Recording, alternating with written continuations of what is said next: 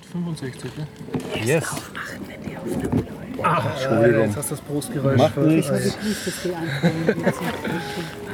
habe schon gedacht. Okay, gut. Geht's los? Okay. Uh. Okay. Ich sag Prost die Damen, Prost die Herren, Prost, die Hunde. Prost die Hunde Prost. und willkommen beim Biertaucher Podcast 265. Indeed. Das Ganze findet statt mit freundlicher Unterstützung von wukonic.com, der Online-Marketing-Agentur vom Jörg aus Graz. Und vielen Dank an dieser Stelle. Genauso vielen Dank an das Klebemonster und an unsere Flatterer und Ja, wir unseren. Patreonisten. Patreonist. Patreonistas. Wir haben den 19. Juli 2016. Wir befinden uns in einem sehr kleinen Innenhof im alten AKH, Hof 6, glaube ich. Hof 6. Und ja, Ich schaue noch nach. wir nehmen nicht auf. Doch, doch, doch. Nichts passiert.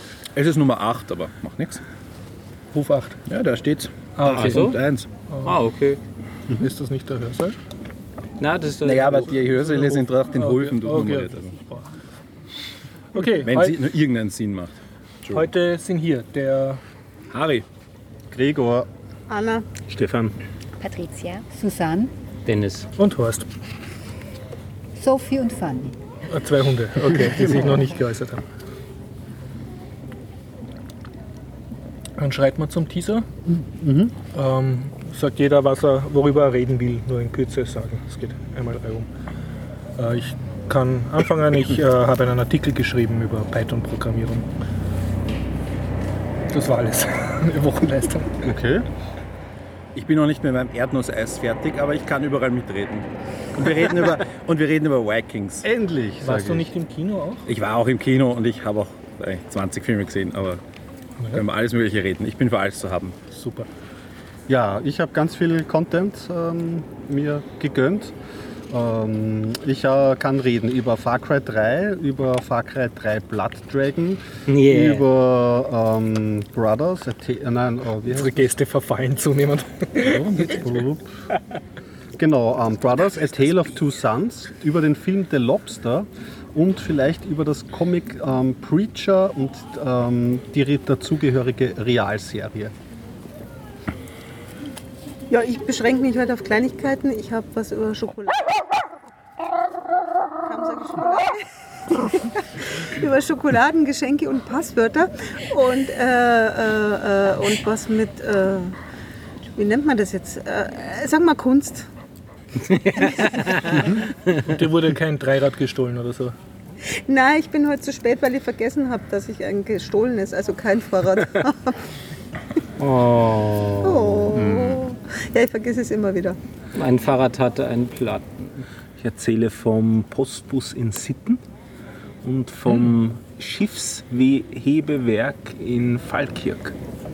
Ja, warst du unterwegs oder Na, hast du. Du weißt das einfach. wir sind beim Teaser, wir sind Okay, kurz. okay. Und ich höre einfach nur zu. Okay, was hast du erzählst? Ja, mein Gott. Ich bin total unvorbereitet, stelle ich fest, weil ich hier. Äh, Aber du hast ja eine Willkommen reiche also ich habe Lebensgeschichte. eine reiche Lebensgeschichte, ich kann von allem Möglichen erzählen, also von dem, was ich jetzt mache.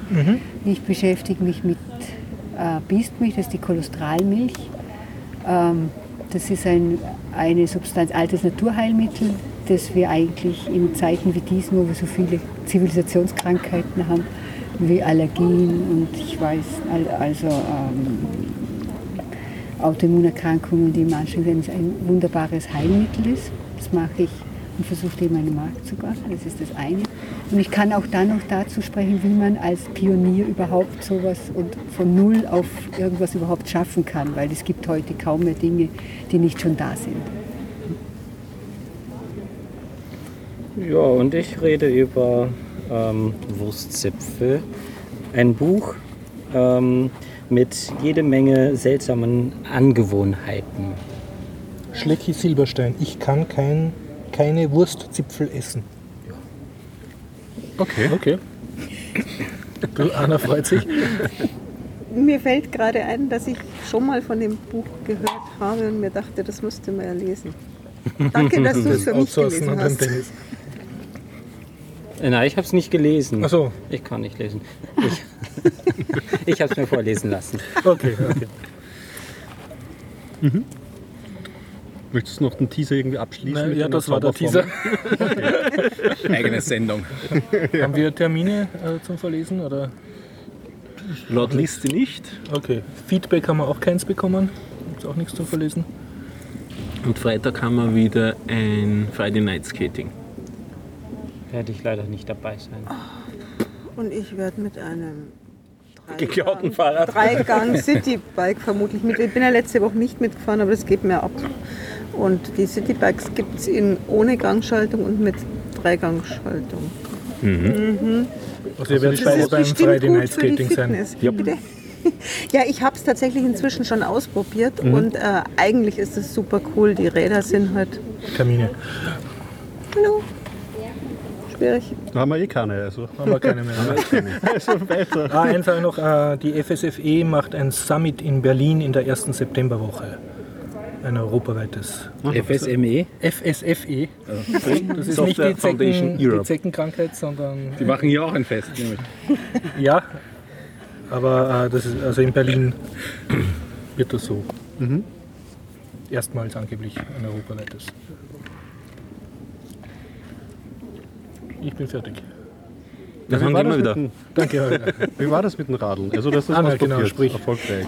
Die Radl, ja, ich habe es erstens ausprobiert, erfolgreich und es geht einfach so, also es ist so, so super simpel, sich da zu registrieren. Ich habe es online gemacht, muss man aber nicht online machen, kann man auch vor Ort direkt machen mit einer Kreditkarte, wenn meine hat, genau. Und man kann sich auch eine Nutzerkarte zuschicken lassen, damit man nicht mit der Karte hantieren muss, falls mal jemand ist, der Karten gerne mal verliert oder so. Ka- Kann man sich. Und es kostet einen Euro Registrierungsgebühr, einen einzelnen. Und die erste Stunde, das hast du schon erzählt, die ist kostenfrei. Mhm.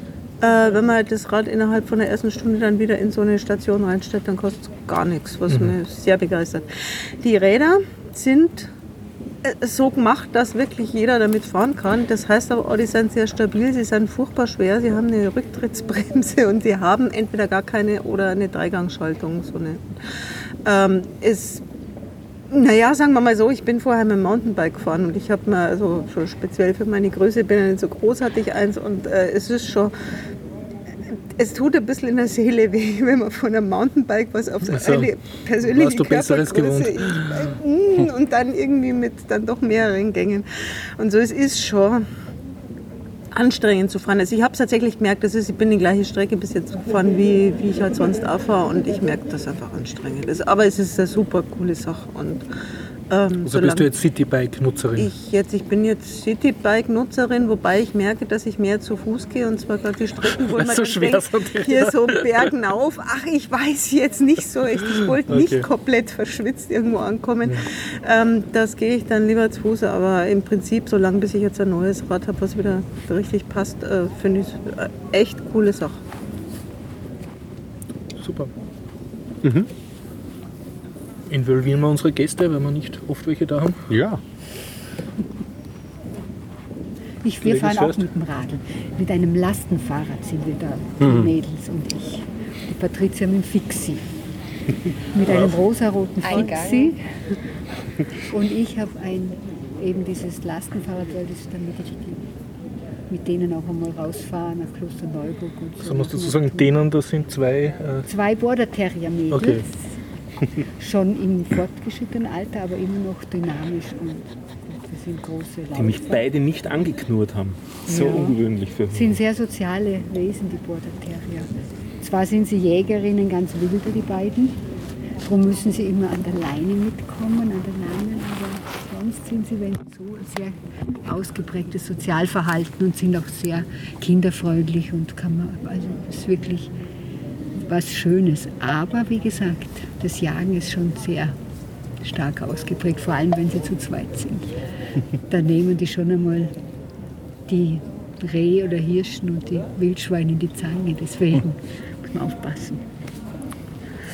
und wie kommst du jetzt äh, nach Österreich? Du hast, du hast hier eine Firma Ja, aufgebaut, es oder? ist so, ich bin, ich habe ja hier in Wien studiert, bin ja schon älteres Semester, bin 74 hierher gekommen, habe hier Medizin studiert, noch in dem AKH, noch so Seminare machen müssen und so, naja.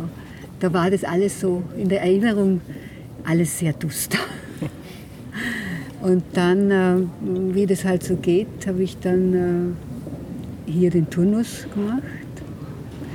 Das gibt, also ich war auf der Psych, also auf der Baumgartner Höhe und ich war am Kaiserin Elisabeth Spital, das es nicht mehr gibt und im Wilhelminenspital und all diese Dinge im Rudolf, in der Rudolf Stiftung, also Stationen und irgendwann, also mm, bin ich dann relativ wenn ich das so sagen darf, da habe ich schon einmal, ein, ich habe mich schon einmal in die Nesseln gesetzt, frustriert gewesen von dieser Stadt und von diesem ganzen äh, Wien mit seinen sehr ja, Seilschaften und bin, bin dann in den, in den Libanon abgehauen, in die, in die Flüchtlingslager gewesen und dort gearbeitet und war dann länger weg und wie ich zurückkam, war ich nicht mehr wirklich äh, sozialisierbar in dem System.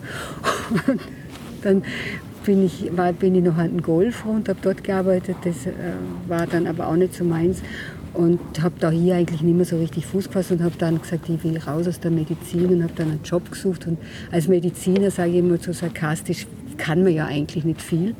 Also hat man nicht, man ist eigentlich gar nicht selbstständig äh, sozialisiert, ja, sondern eigentlich äh, in diesem System groß geworden und bin dann bin dann kurz in der Pharmaindustrie gewesen, weil, weil man ja nichts kann, außer Außendienstmitarbeiter zu sein.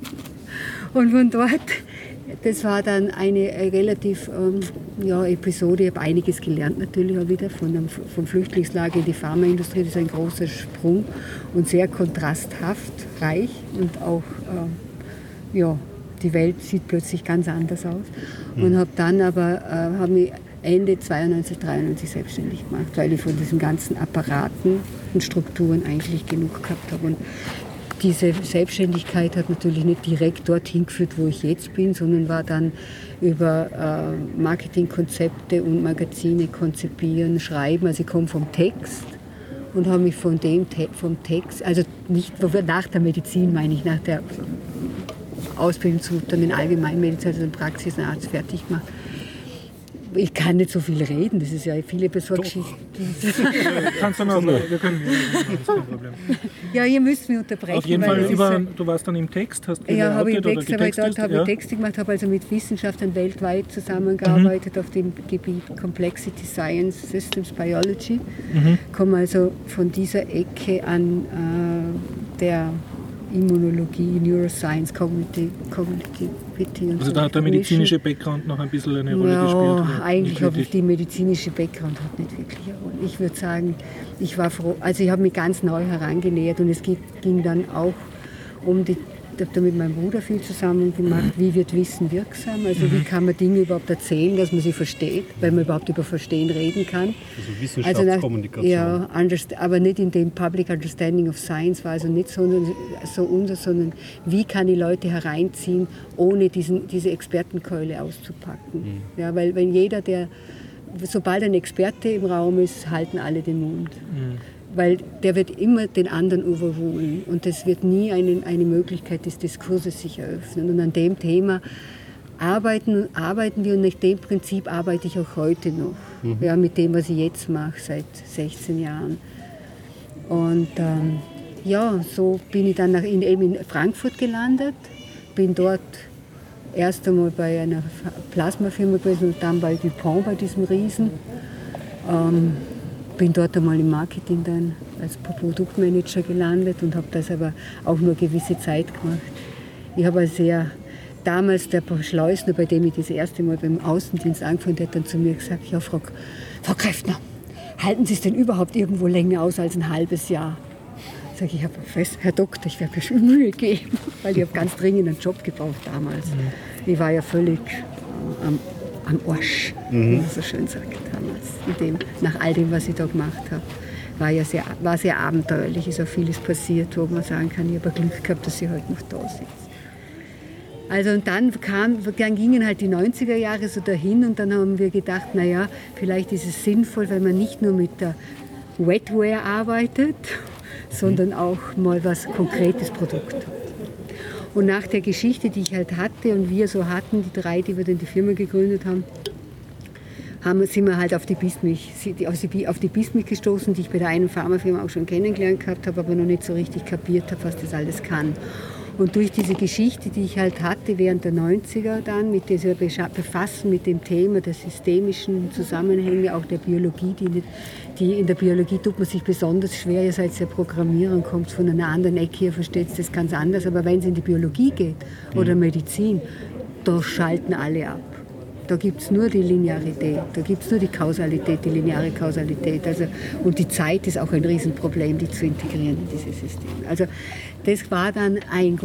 Und diese Biestmilch hat mir dann erlaubt, meine Unru meinen unruhigen Geist und meine, meine Art, alles Mögliche machen zu wollen, auch zu erfüllen. Und habe dann, das haben wir dann. Also du bist begonnen. auf die Milch gekommen? Ich bin auf die Milch gekommen, aber sie ist auch viel ein Vehikel, um das zu realisieren, ein Marketing, was ich heute mache, nämlich Text, Foto, Film, also multimediale mhm. Ansätze.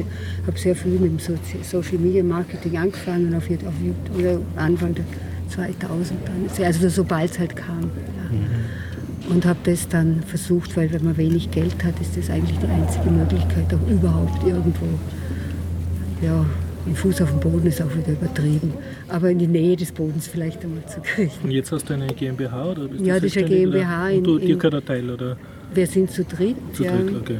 Und die haben wir 2000, seit 2000 haben wir, wir mit dem Produkt am, am Werkeln, sagen wir mal so. Und du kannst davon Kein, leben mittlerweile, oder?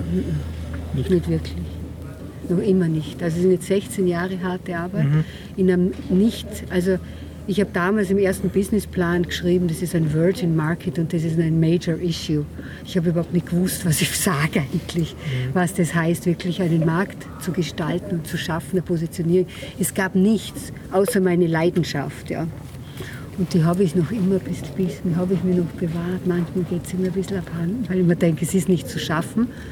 Aber, war, aber der Erfolg und diese unglaublich positive Feedback von Patienten und auch Leuten, die an Leid, Dingen leiden, wo die Medizin eben nicht weiß, was sie tun soll. Und es gibt ganz viele chronische Leiden. Und die sind nicht Leiden, die in einem Krankenhaus gepflegt werden, sondern Menschen, die täglich zur Arbeit gehen und die Familie haben und, und so weiter und so fort. Also deswegen tun wir uns immer wieder, die Patrizia ist ja seit jetzt auch schon sechs, Jahren. sechs Jahren an Bord, tun wir uns immer wieder da rappeln und sagen, nein, wir geben nicht auf. Nur mal so ganz kurz. Und dabei handelt es sich, wie gesagt, um die Kolostralmilch. Das kennt kaum jemand, obwohl jede mhm. Mutter das für Kinder hat. Äh, und jedes Säugetier eigentlich oder nicht einmal. Also da könnte ich tausend Geschichten erzählen, weil ich mich natürlich wahnsinnig viel mit den Fragen der Immunität befasst. Auch vom Pflanz bis von der Pflanze bis hin zu. Wenn ich es richtig kapiert habe, das ist Milch, die sofort nach der Geburt ja, kommt. Ja, genau. Und von genau. Kühen. Die ist von Kühen, weil okay. die Milchkuh die einzige ist, die den Überschuss produziert. Ah. Andere Tiere wie die Ziege oder das Schaf mhm. oder das Pferd oder auch andere Gazellenarten, was auch immer das ist, hat viel zu wenig. Und ein Tier überlebt, ein, Jung, ein Baby überlebt es fast nicht. Also das, das ist ohne diese, diese mhm. Erstmilch, Vormilch, Kolostralmilch, Biestmilch, wie man es alles nennt, nicht wirklich überlebensfähig. Und wenn sie es dann überleben, eigentlich immer kränklich und mhm. nicht, äh, nie, nie, nie wirklich im Leben. Und der Mensch tut ja auch produzieren? Der Mensch produziert es mhm. genauso. Ja, wir haben natürlich auch Dauerproblem, weil früher, wie, das, wie die Kinder nicht gestillt wurden, das war ja auch mal eine Zeit lang so in. Es ist alles etwas problematisch, auch das, also auf das Stillen will ich jetzt gar nicht, sind alles so Spezialfragen. Es ist halt so, die Biestmilch und so habe ich es erlebt und so sehen es auch die, die sie erkannt haben und einsetzen, ist ein wirklich ganzheitlicher therapeutischer Ansatz und ein Präventivansatz. Und, und das mal, mal, was ich jetzt noch gar nicht verstanden habe, und was, was macht diese Milch, außer dass sie Milch ist? Sie ist nicht Milch eben. Nicht. Es ist eben nicht Milch, sondern es ist die Erstmilch oder Cholesterolmilch und das ist etwas völlig anderes. Sie wird, bei, sie wird eingesetzt, bei, man kann sie einsetzen bei jeder, man kann sie präventiv einsetzen und man kann sie bei jeder chronischen Erkrankung, bei jeder entzündlichen chronische Erkrankung. Und jede Erkrankung, es gibt keine Krankheit ohne Entzündung. Und dort wird sie, moduliert sie den Zustand des Organismus. Wenn es über, überreizt ist, bei einer Allergie dämpft er. Wenn ich bei einem Tumor, wo alles runtergedrückt ist, hebt es an. Das heißt, wenn man es bei allem einsetzen kann, ist es ein Placebo? Nein, es ist kein Placebo. Das hat man gedacht, was das jetzt zur Antwort Nein, das ist natürlich... Halt mir jetzt da weiter raus.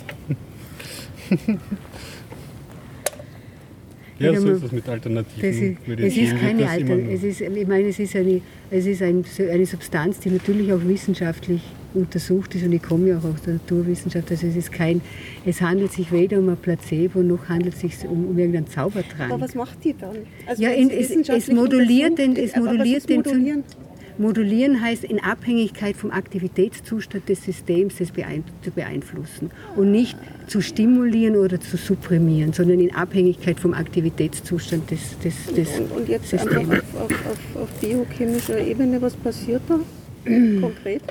Ja, die, die biochemische Ebene, ich meine, es ist natürlich so, dass wir, das ist so ähnlich wie bei, bei den Lebensmitteln, es ist natürlich kein Arzneimittel und es ist wie bei einem Lebensmittel allgemein, ich kann natürlich nicht sagen, dass ich jetzt das Molekül A und das Molekül B oder der biochemische Vorgang so und so, das ist ja nicht möglich. Ja. Ich habe ein, eine Substanz vor mir, die aus Immunglobulinen, aus Interleukinen, wo all diese Dinge drin sind. Ja. Das heißt, es ist wie wenn ich mir, äh, wenn ich mich gesund ernähre und esse, habe ich ja auch einen Einfluss auf den Körper und sonst würde ich ja nicht leben. Dann ist Jetzt es ein ist- Nahrungsergänzungsmittel. Nein, nein, es ist kein Nahrungsergänzungsmittel. Es ist, zu, es ist, oft, es ist ein Lebensmittel. ist ein Lebensmittel. Es Also ist eine, ein, ja, aber es ist, es ist die Definition. Nein, es, es ist doch, nein, es ist keine Milch. So, es wird ja auch bei Milchallergikern eingesetzt. Die Vormilch, darum heißt es ja so, es sind die ersten drei Tage maximal.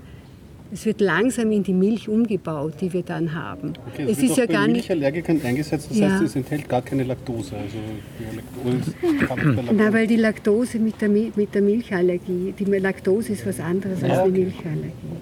Ja, ich will jetzt auch da gar kein Streitgespräch führen. Es sind halt, es ist etwas, wo man, wo sich die Geister scheiden, das weiß ich. Mhm. Aber es ist natürlich etwas, wo man sagen kann, das hat, ist etwas, was jede Mutter für das Kind zur Verfügung stellt, hat halt, produziert, ja, mit diesen, dass jedes auch, äh, egal ob es jetzt da Küken sind, die das Ei aus dem Ei schlüpfen, die haben ja auch, kriegen ja auch von diesen, diesen Dingen ihre Immunität mit oder ob es die Fischleich ist und alles. Es ist natürlich, das weiß ich, ich- da, da, stoß, da scheiden sich die Geister. Ich will auch da nicht irgendwas äh, Dogmatisches sagen. Es gibt nur inzwischen unglaublich viele äh, Erfahrungen, wo man sagen kann, das, es ist erstaunlich, was passiert. Ja, das kann man einfach nur mal so akzeptieren, äh, dass Das man sowas nicht. Placebo üblicherweise. So ist es sehr Ne- erstaunlich, ist auch nachgewiesen, dass es Placebo Ja, es ist aber un letztlich sage ich immer, wenn der Stimulus was bewegt, ist es letztlich egal, ob ich es Placebo nenne oder anders. Also das ist natürlich, warum jetzt eine Substanz, die dieses, ich meine, ein Apfel ist ja auch kein Placebo oder eine Banane oder eine Nur Kartoffel. kann es schon auch sein, ja. Ja gut, aber wenn ich nichts mehr esse, dann werde ich das Leben nicht aufrechterhalten Dann ist können. es ein Nahrungsmittel. Ja, aber man kann natürlich einen Apfel oder Banane auch als Placebo verwenden. Klar, ja, ja. Da, da Aber was, warum, was ist denn ein. Placebo? Was ist denn ein Placebo für, für, für Sie? Ah, je, je, je. Nee, äh, lass mal die Diskussion, weil gerade eben haben Sie die ganze Zeit gewusst, was ein Placebo ist. Nein, nein, ich meine ja nur, weil die Frage ja nur, leid, tut- tut ist so leid, emotionalisiert jetzt, ich weiß nicht warum. Ähm, weil's, weil, ich, weil, weil sie einfach mir irgendwas erzählen wollen, dass irgendwas irgendwelches bla bla bla macht. ich Und ich hab, wenn ich nein. konkrete Fragen stelle, dann können sie mir die nicht beantworten. Und mich wundert es ehrlich gesagt nicht, dass sie 16 Jahre mit einer Firma kämpfen, wenn sie jetzt nach 16 Jahren immer noch nicht wissen, was, sie, äh, Äh, was ihr also glaube, es- macht. also Tut mir ich- leid. nein, ich glaube, Und ich, äh, Entschuldigung, ich glaube, ich verlasse die Runde jetzt einfach und komme wieder, wenn es wieder um Computer und Technik geht. Tschüss. Tschüss. Okay, tschüss. Also sagen wir mal so, ich kann vielleicht von meiner Seite aus dazu beitragen. Ich bin dazugekommen eigentlich auf dem klassischen Wege einer Jobagentur, in dem eine Assistentin gesucht worden ist. Und ich meinerseits habe eine ganz lange Geschichte mit Allergie hinter mir. Also ich habe ganz die- den klassischen Weg, dass man einen Pricktest macht und dann die ganzen Spritzen kriegt und was es da nicht alles gibt. Und mir hat nur noch Cortison geholfen. Und ich bin in die Firma gekommen und habe gesagt, okay, es ist kein Medikament, es ist ein Lebensmittel, es kann mir also nicht schaden, probiere ich es einfach mal aus. Ja, und ich habe gewartet und gewartet und ich habe gemerkt, ich habe keine Allergien mehr oder nur noch ganz schwach und überhaupt. Und für jemanden, der sich davon gar nichts erwartet und überhaupt keine Hoffnung da reinsetzt, so einen Effekt zu haben, das ist enorm. Und ich sitze nun oft am Telefon und bekomme Anrufe von Leuten, die fragen, wie sie es einsetzen sollen und was sie machen sollen. Und ähm, es gibt keinen der uns angerufen hat, der keinen positiven Effekt davon hat. Man muss natürlich für sich dafür offen sein. Ja, und das ist letztlich eher unser Problem, dass es zu wenig Leute sind in Summe. Das muss man einfach mal dazu sagen, die dafür offen sind, weil jeder rennt heutzutage zum Arzt und erwartet sich eine Sofortlösung. Und die gibt es einfach nicht. Und man muss für sich akzeptieren, man muss sich die Zeit geben, zu gesunden und, und nicht einfach eine Pille einschmeißen und morgen wieder fit sein. So läuft es heutzutage nicht. Und wenn man das für sich nicht versteht und nicht verstehen will, dann hat man es natürlich schwierig und deswegen haben wir es eben auch schwierig. Aber die Substanz an sich funktioniert und das Ja. muss einfach für sich jeder gucken und schauen, die Evidenz und die Fallstudien und wissenschaftliche Untersuchungen, wie man sie so schön nennt, gibt es definitiv. Und das an sich ist sehr faszinierend. Und das ist, natürlich eine ganz massive, und das hat man jetzt an dieser emotionalen Eruption ja auch gemerkt, eine sehr stark eine Frage der Sichtweise. Und das mit dem in der Biologie, und das ist, ich habe auch meine Geschichte mit der Biochemie und mit den Lebensmittelchemikern, die haben eine andere Sichtweise. Ja? Und da führen, da kollidiert das auch in einer Form, wo man eigentlich nur sagen kann, ja, ich akzeptiere es eben. Ja. Es ist nur schade, wenn das in einer so, so äh, wenn es dann so äh, irrational, emotional wird. Also ich, wir sind es schon gewohnt. Ja. Das Und darf ich fragen, seid ihr jetzt in derselben Situation wie die Leute, die sagen, dass die, das, was man ewig verdünnt, wie heißt das? Homöopathie. Homöopathie. Die sagen ja dann auch, ja, es hilft, aber man, auch wenn man es nicht beweisen kann. Oder habt, Ich meine, man kann das ja, Level nein, nein, als, das kann, du die? kannst es ja im Labor nachweisen, es sind ja die Wirkungen da. Also bei den, gerade bei den Tumorpatienten in der Chemo und so weiter, Ja. wie schnell sich das Blutbild wieder normalisiert, die Entzündungsparameter normalisieren sich, also bei, auch bei Stoffwechselerkrankungen und das sind feine wie das CAP und solche Sachen. Also man kann das alles messen, das ist kein Hokuspokus, deswegen ist es etwas, es ist auch ein Problem, ich weiß nicht, warum der Begriff Modulation nicht akzeptiert wird für die Biologie. Ja, ich meine, es ist nun einmal so, jede Wahrnehmung ist nur möglich, wenn eine Differenz erzeugt wird. Ja. Ich kann, wenn ich immer einen Ton höre, werde ich irgendwann nicht mehr hören. Und das gilt für den Organismus in seiner Komplexität auch. Ich meine, der, ich, ich, und wenn, ich, äh, wenn das System überreizt ist und ich stimuliere es, dann ist das natürlich nicht sehr ratsam. Und es gibt Mittel, die pflanzlich sind, die halt, wenn man sie falsch einsetzt oder nicht, im, im richtigen Zeitpunkt das System halt anheizen. Und das macht sowas wie die Bistmilch halt nicht, sondern sie ist eben modulierend. Ja, das ist halt, sonst wird sie bei der Allergie ja nicht funktionieren. Ja. Weil das, das System ja da eher hoch, hochgefahren ist als das Gegenteil davon. Ne. Aber nochmal, bei dieser Milch ist, ist was drinnen. Also man nimmt Ja, ja. etwas, das wirkt. Es Es, sind- ist nicht so, dass man sagt, Nein, nein, das es wirkt ja, durch es ist, sind, Vermengung. oder, nee, es ist ja ganz natürlich, es sind Immunglobuline, das kennt Antikörper, sagt man auch dazu. Interleukine, das sind ja Zellkommunikationsmoleküle. Es ist praktisch ein Immunsystem dicht gepackt. Ja. Es, ist, sind natürlich die Zellen draus, es wird Lebensmi- nach Lebensmittelstandard hergestellt, die Mikrobiologie muss passen. Und so wird es, also es ist auch nicht mehr Milch, in dem Milch ist, und das mit der, ich meine, kann man, es ist natürlich ein riesiges Thema. Und es ist auch nicht so, dass man das jetzt hier so geschwind auf runter, runterbricht, ja, weil das, natürlich kommt man dann vom Hölzchen aufs Stöckchen. Und das ist etwas, ähm, wo man nur sagen muss, wir sind, es ist eine Option für Menschen, die oft kein Ausweg mehr sind, auch bei diesen chronischen Viruserkrankungen, die es viel gibt. Und es gibt, es gibt natürlich Studien in, in dem Bereich, wie das auf den Magen-Darm-Trakt wirkt und was da passiert und solche Sachen, auf die Darmpermeabilität und alles, um das jetzt einmal, wenn man diese Wo- Worte zum hineinschmeißen will, da, um das ein bisschen weniger, äh, sagen wir mal, äh, esoterisch zu machen, weil das ist ja das, was wahrscheinlich der Vorwurf war. Und der Begriff des Placebos ist, ein heiß, ist natürlich auch ein philosophischer Ansatz, über den man da diskutieren kann, was das wirklich ist. Weil wenn ich sage, ein Reiz, auch wenn ich den selber auslöse in mir und das wirkt und es sich verändert damit mein Gesundheitszustand, warum soll ich es dann nicht akzeptieren? Aber gibt es sowas wie eine Doppelblindstudie, wo halt ein Allergiker oder eine Gruppe von Allergikern Gibt es kriegt nichts oder Zuckerwasser und, Und die anderen kriegen das Allergie, und auch bei Grippe. steigen, steigen dann die mit der Milch Ja. besser aus. Genau, Also richtig. dann ist das eh Man hat sogar ne? festgestellt, beispielsweise bei der Ja, Grippe, dass ja. diejenigen, die keine Impfung bekommen Mhm. und nur die Biesmilch nehmen, viel besser über die Grippe wegkommen, wie Mhm. diejenigen, die sich eine Impfung holen.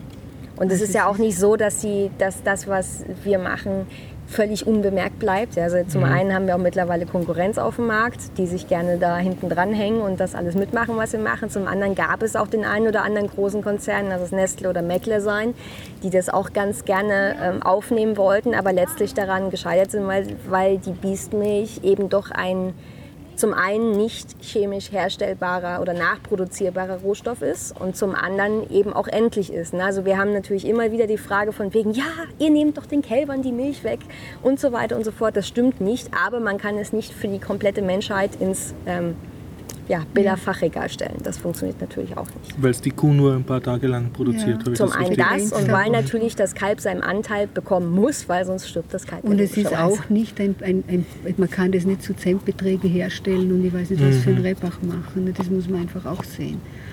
Und das sind alles so Handicaps, die, die große Konzerne. Also es ist nicht gut industriell sozusagen skalierbar herstellbar. Also wir haben das, ich meine, kommt natürlich dazu, wir sind ein kleines Team, wir haben alles selber finanziert. Ich meine, ihr wisst, wie das ist, da kann man nicht so große Sprünge machen.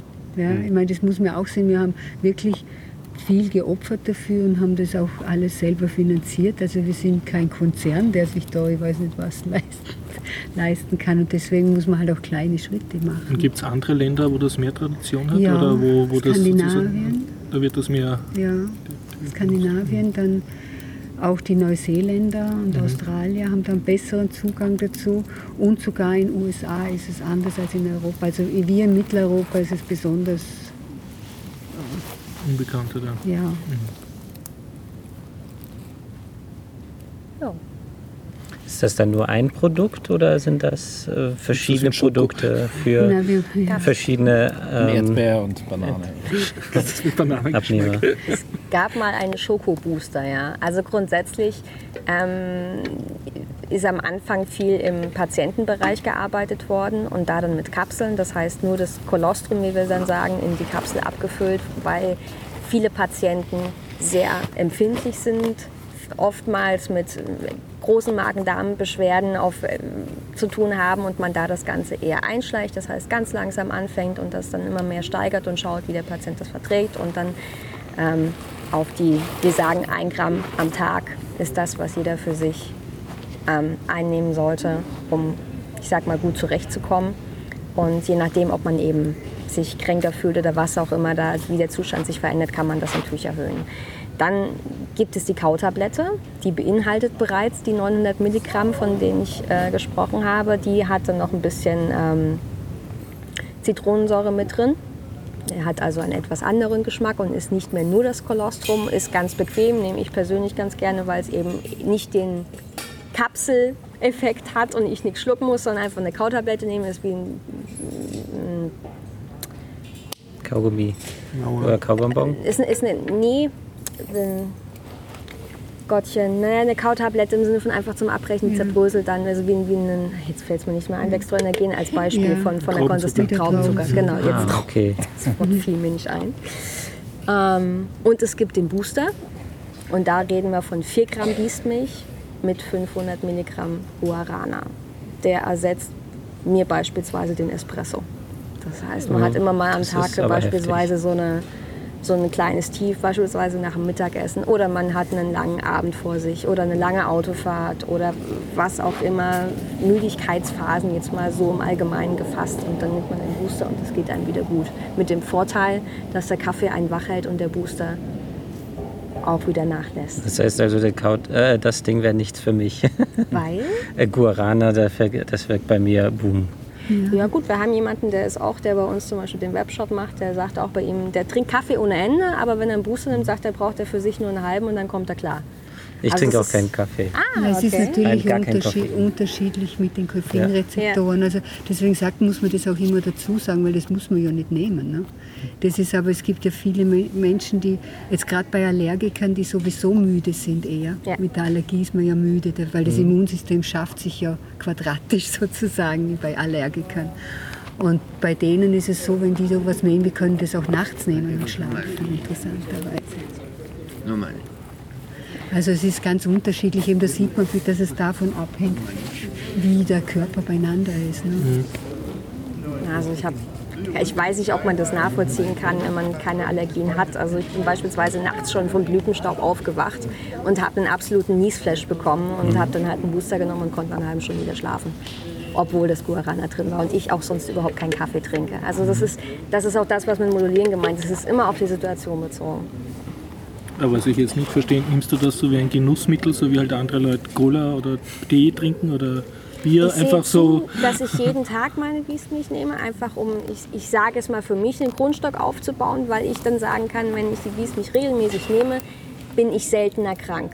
Mein persönliches Weil du Empfinden. vorher Allergik, also viele Allergien gehabt hast oder du Die sind auch immer noch da. Also wenn ich jetzt beispielsweise viel Stress habe Ja. oder ähm, es, es, es sind viele Erkältungen umeinander und ähm, ich tendiere dazu, das auch zu bekommen, dann merke ich das und dann bricht bei mir eine Allergie aus, unabhängig von der Jahreszeit. Trotzdem sind es immer dieselben Sachen, auf die ich dann reagiere. Ob es jetzt die Birke ist, ob es ein Apfel ist, äh, das sind ganz verschiedene Sachen. Aber dann bricht die Allergie am ehesten aus. Und dann nehme ich einen Booster. Oder, Und das äh, mildert dann deine Allergien, habe ich das richtig kapiert? Genau, also auch wenn es jetzt was, äh, wenn ich jetzt etwas esse, wo ich allergisch darauf reagiere, egal was es ist, ja, und zum Beispiel das Thema Milch oder Laktose oder wie auch immer, es ist oftmals einfach nur eine erhöhte Sensibilität, weil man was nicht vertragen hat oder einfach empfindlicher ist, aus welchem Grund auch immer, dann mildert die Biest mich das für mich ab und ich habe weniger Beschwerden und komme einfach besser über den Tag. Letzte Frage. Beast, B-E-A-S-T? Nein, Okay. B-I-E-S-T. Also wirklich wie das Tier. Das, Ja. das Jawohl. Okay, aber- okay. Genau. Aber es kommt nicht von dem. Also der Ja. Ursprung des Wortes hat mit Bauch und Busen zu tun. Das kann schon ein altes indogermanische Wurzel schon. Also es ist nicht, hat nichts mit Biest zu tun. Weil man sagt im Vorarlberg, bei uns sagt man Birscht dazu. Der Birscht. Für die oder Brust Beest, oder was? Nein, für, das, für die Biestmilch. Der so, Birscht mhm, und im, im, im, im Norddeutschen Bi Bestmilch. Und die Holländer sagen auch Bestmilch und die Schweizer sagen auch Birstmilch. Also das ist ein altes deutsches Wort eigentlich. Tja. Und ich bin in einem Ameisenhaufen gesessen. Ja, ich. Ja. Ich habe es hat im Hintern irgendwie gejuckt. Ich war- Nein, Okay. Direkt die richtige Frage dazu. Gibt es das auch als Zäpfchen? hat auch einmal jemand gemacht, ehrlich. Das kann ich mir gut vorstellen. einmal, also man kann es machen lassen natürlich.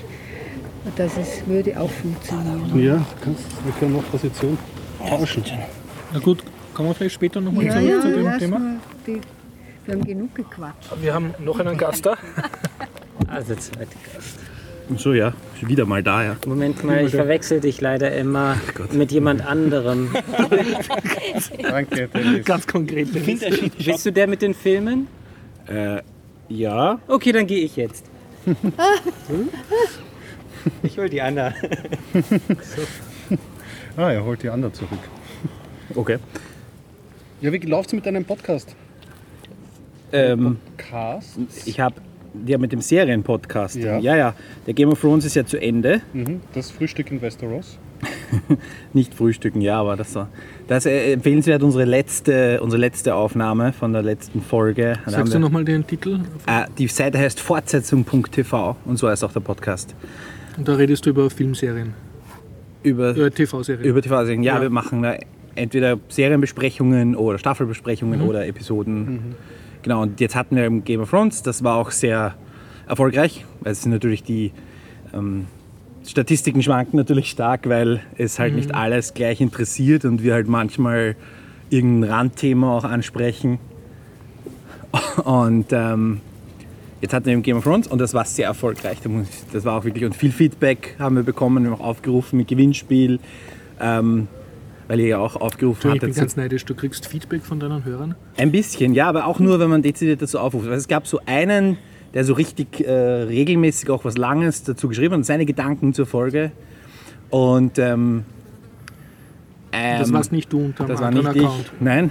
Oder dein Und dann haben wir in der neunten Folge so ein Gewinnspiel veranstaltet, weil wir so die Gesamtausgabe der Bücher gesponsert bekommen haben und dann haben wir die verlost und gesagt, so quasi als Bedienung schickt uns eine E-Mail und gebt gleich Feedback zum Podcast und das war Achso, da war so ein Gewinnspiel dabei. Genau, also, da das war Die Leute dran genau, Okay. das war dann dreimal gut und dann hat sich auch einer gemeldet, ähm, unter denen war auch dabei jemand von Podcast Meetup, Ah. der seit damals eben die, den Podcast hört Kann ich mich sogar noch erinnern, wer das war. Ähm, und ja, das ist sehr erfolgreich. Ich empfehle die letzte Folge, weil da sind wir zu viert. Da haben wir noch Gäste eingeladen, andere Leute, die sich da intensiv damit beschäftigen, auch beruflich äh, bei verschiedenen Medien. Es hat drei Stunden gedauert, aber es war keine Minute überflüssig. Also ich habe mir auch gedacht, am Schluss so Das finde ich im Netz unter Fortsetzung folgt. Fortsetzung.tv. Fortsetzung Fortsetzung, folgt sind andere. Fortsetzung Das gibt's TV. auch. Das gibt's auch. Also unter Fortsetzung TV. Punkt TV. Punkt TV. So gleichzeitig. Aber Aber man fällt muss mir auf, ich mache keine Shownotes. Ich bin weg. Ja, und wenn ihr Harry schreibt mit einem R und I, das fällt Moment mir auch die erste. Stunde macht einer, oder? Man, das können wir nicht antun dann jetzt. okay, ähm, mh, ja, aber man muss äh, äh, Game of Thrones letzte Staffel gesehen haben, oder? Also ich, ich hatte Angst, mich zu spoilen, ehrlich gesagt. Ähm, Naja, natürlich muss es gesehen haben. Es ist eine Nachbesprechung der Folge, ja, genau. Also, genau. ich weiß nicht, warum man sich das aufheben würde, außer vielleicht jetzt das in einem Sitz Ich weiß nicht, ich bin jetzt nach drei Staffeln ein bisschen Game of Thrones müde. So, Die ja. Torrent-Zahlen sagen ja auch so ein bisschen die Leute nicht mehr so am Ding. Aber ja, es ist trotzdem sehr erfolgreich und gut. Ich meine, ich bin ja auch nicht so. Die Torrent-Zahlen, ja. Okay. aber ich meine, Habe ich im Webstandard gelesen. Das kann aber auch ja. an Netflix liegen. nein, die haben kein Game of Thrones. Das kann auch daran Ah, liegen, dass okay, die Leute ja, das schon gesehen haben. Braucht es nicht mehr downloaden. Du meinst, dass der Stream-Service den Torrent-Zahlen das Nein, wegnommen nein, hat? Ja, das, das vielleicht ist jetzt vorbei. Die Nein, was was ähm, immer besser wird, ist, dass die Serien immer wieder ähm, jetzt schon vorher lizenziert werden. Und bei Game of Thrones war es ja so, du konntest sie bei Sky ähm, am Montag um, um 21 Uhr sehen, die neue Folge. Das heißt, das waren 18 Stunden nach der US-Ausstrahlung. Und da muss ich ehrlich sagen, sorry, aber wer jetzt noch downloadet, das ist echt nicht mehr nötig. Du konntest es bei Amazon ähm, als Paket kaufen Ja. oder als Einzelfolgen, auch sofort. Und Sky hat es ausgestrahlt. Die haben ja ihre Sender um 21 Uhr, aber zur Verfügung gestellt unter ihrem Online-Paket, das noch einmal viel günstiger ist, haben sie es um 3 Uhr in der Früh, also zur gleichen Zeit. Es Ja, wie gibt gesagt, keine das war auch Ausrede keine, keine Werbung für, für, für Torrent oder irgendwas, war eine Standard in Webstory. Ja, ja, nein, das ist, die, ja, ja, das ist, Webstandard. das ist, Oder, das ist diese, oder so ähnlich. Aber mir ist aufgefallen, also das ist dann so konzipiert, dass du, man schaut sich die Folge an und direkt, oder besser gesagt in einem Mhm. knappen Zeitraum, ähm, hört man sich dann eure Folge an, so dann, um das nochmal Revue passieren gibt- zu lassen. es gibt- ja amerikanische Formate, habe ich nämlich jetzt bemerkt, wie ich ähm, zu Preacher mir den Wikipedia-Artikel ähm, durchgelesen habe. Amerikanische TV-Formate, die so direkt im Anschluss einer Folge dann auch darüber sprechen. Da gibt es Genau. Talking Dead, Talking Bad, Talking Soul. Und ja, genau. Das sind dann, die sind dann meistens ähm, äh, mit, mit Cast. äh, Mitgliedern oder Regie oder was auch Ah, immer. okay, also das sind das, sind dann, das ist dann ein ganz anderes Level, weil die natürlich auch einen ganz anderen Input geben können, als, als äh, wir das können. Was wir machen und wo ich einfach sehe, da gibt es ein immenses Bedürfnis, ist die Komplexität des, der einzelnen Folge und der Serien erfordert, dass du dich danach noch damit beschäftigst. Oder Oh es gibt ja. dieses Bedürfnis, sich danach noch damit zu beschäftigen. Und das ist es, wo wir hineingreifen. Ne? Wie, wie ich jung war, gab es die ORF-Nachlese. Ist das praktisch, was du, was du anbietest? Quasi, ja. Die gibt es immer noch. Ne? Also nicht nur haben sie die Sendung versäumt, sondern haben sie es nicht überzuckert. Sie- Also das mit der Komplexität kann ich nachvollziehen, weil ich habe es mir eine Zeit lang in großer Runde im- am Beamer angeschaut. Und die meisten haben es halt gelesen, die ganzen Bücher. Und wenn die danach über eine Folge geredet haben, ja, dann habe ich mir gedacht, okay, haben wir das selber gesehen? Oder Aber ich, ich, sehe das immer so eher als Bildschirmschoner und ich freue mich, wenn, wenn, wenn so ein paar Schauspieler auftauchen, ein paar Rollen, die ich Nein, gerne, gerne Genau. habe. Game of Thrones ist wirklich, ähm, das muss man halt sagen, ähm, die haben ein, da hat er ein neues Komplexitätslevel geschaffen und dass sie dann noch versucht haben, das umzusetzen. Und sie sind gerade grandios meiner Ansicht nach gescheitert. Wirklich, okay. Sie haben, die Bücher sind nicht fertig. ja, es, Und es ist das erste Mal in der Geschichte, dass man etwas verfilmt hat und das, der, die Verfilmung hat das Buch überholt. Ich meine, sie haben auch angefangen bei Harry Potter zum Beispiel, als die letzten Bücher noch nicht draußen waren. Aber die hat sich halt Mühe gegeben, dass das durchgeht. Und das letzte Buch kam dann zwei Jahre, glaube ich, fast vor dem letzten Film oder den letzten zwei Doppelfilm raus. Also da hat das funktioniert. Aber es ist das erste Mal, dass das passiert. Und jetzt, haben sie, jetzt ist Folgendes passiert. Sie haben versucht, eine Buchverfilmung zu machen. Das muss ich darauf hinweisen, dass in meiner, in meiner Welt es gibt eine Adaption und es gibt eine Verfilmung. Verfilmung heißt, du bleibst so nah am Buch wie möglich.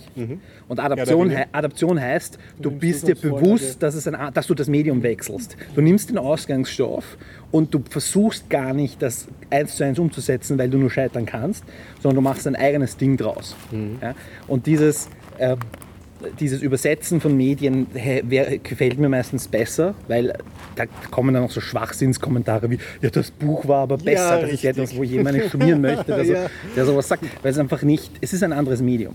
Und bei Game of Thrones ist passiert, sie haben eine Buchverfilmung gemacht und dann hatten sie plötzlich keine Bücher mehr, sondern sie hatten nur noch seine Aussagen, worauf das Ganze hinsteuern soll, haben eine limitierte Anzahl an Episoden nur vor sich, eine Budgetbeschränkung und sind jetzt in der sechsten Staffel ziemlich geradlinig auf ihr Ziel zugegangen und die fünf Staffeln davor sind sie ja, so gegangen. Wirklich. Und jetzt sind sie jetzt sind sie geradlinig. Also du bewunderst diese Leistung von der Produktion. Ich sage einfach, es ist, es, ist jetzt, es ist mit der sechsten Staffel hat was, hat was anderes begonnen. Es ist anders geworden. Der Stil Ja. hat sich gewechselt dadurch, dass, sie, dass die Rahmenbedingungen anders sind. Und ich meine, wie gesagt, das ist einfach spannend zum Zuschauen, weil das noch nie vorgekommen ist. Es ist noch nie vorgekommen. Wenn ein Buch verfilmt wird, ist das Buch 100 Jahre alt, 50 Jahre alt, 20 Jahre alt oder von mir aus Also ich, ich muss da ein alt. bisschen Oder? widersprechen, weil du sagst, das ist noch nie vorgekommen. Ich weiß von den Douglas Adams Radioserien, das hat ja als Radioserie begonnen und da gibt es schöne Geschichten darüber, dass der Douglas Adams dafür berühmt war, dass er immer die Deadlines ver verpasst hat und dass er zum Teil schon die Sendung im Studio aufgezeichnet hat und er hat noch das Ende geschrieben. Also sie waren da sehr zeitknapp.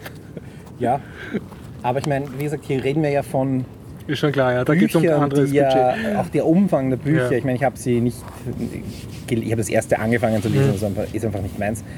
Ähm, und, und Die sind ganz dicke Wälzer, kann man sagen. ja, und auch sehr, sehr komplex. Ja. Und, diese, und die, die Art zu erzählen und die Anzahl der Figuren. Ja, und im, im, in der Serie haben sie eh sehr viel gespart und sie haben Figuren zusammengelegt, habe ich mir sagen lassen. Und das ist auch, was wir im Podcast zum Beispiel machen. Ich kenne mich nämlich mit den Büchern nicht aus und meine Kollegen sind die, die sich mit Büchern auskennen. Das heißt, ich kann immer auch dumme, dumm, dumme Witze reißen und die zucken dann aus. Oder, oder ja, also es ist, es ist auch dieser Kontrast, einer, der sich nicht auskennt und einer, der sich auskennt. Ähm, und da gibt es sicher viele da draußen. Also es gibt auch die besten, es gibt auch so viele, die das in Textform machen, so eine Review. Und da gibt es zum Beispiel meine Lieblingsreview, die machen da zwei Versionen. Eine für Newbies und eine für Buchleser. Ja? Einfach weil es nötig ist. Und weil man dann auch darunter gescheit diskutieren kann, wenn man auf der gleichen Ebene miteinander redet. Ja? Weil wenn beide die gleiche lesen würden, dann wäre das sehr, sehr, sehr schwierig. Okay, das ist aber spannend. Der Ja. Stil dürfte sich anscheinend grundlegend geändert haben. Gibt es schon ein Echo? Also es gibt sicher schon ein Echo. Was sagen die Leute? Gibt es irgendwie äh, wahrscheinlich beide Meinungen, aber gibt, kann man sagen, so eine Tendenz ist ablesbar, ob es den Leuten gefällt jetzt, dieser Stilwechsel oder wurde überhaupt rezipiert so im Netz? Ja, ja, also die, es gibt drei, drei Fraktionen.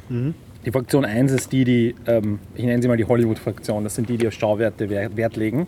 Die waren begeistert, weil die Schauwerte einfach nicht zu kurz kommen bei Game of Thrones. Das Budget ist das größte, das es jemals im Fernsehen gab. Oder gesamt auf jeden Fall, vielleicht nicht pro Episode. Manche Episoden sind Billiger. sind, sind in anderen Serien vielleicht punktuell teurer gewesen, aber, aber im, im Großen und Ganzen ist es das teuerste Serienprodukt, das wir bisher hatten. Es ist sicher eines der aufwendigsten vom, als Projekt gesehen. Es ist eines der aufwendigsten von der Anzahl der, der, Darst- der Figuren. Ja. Ähm, und das heißt, es gibt diese, die Leute, für die auf, auf, auf Optik Wert legen, auf Schauwerte Wert legen, die werden sehr gut befriedigt. Dann gibt es die Gruppe der, ähm, ja, die Leute, die irgendwie sagen, sie wollen äh, gerne mehr, äh, wollen das Ganze in einem gesellschaftlichen Kontext sehen, die sind jetzt ein bisschen enttäuscht worden. Die hatten vorher irgendwie mehr davon, dass man da mehr drüber reden konnte.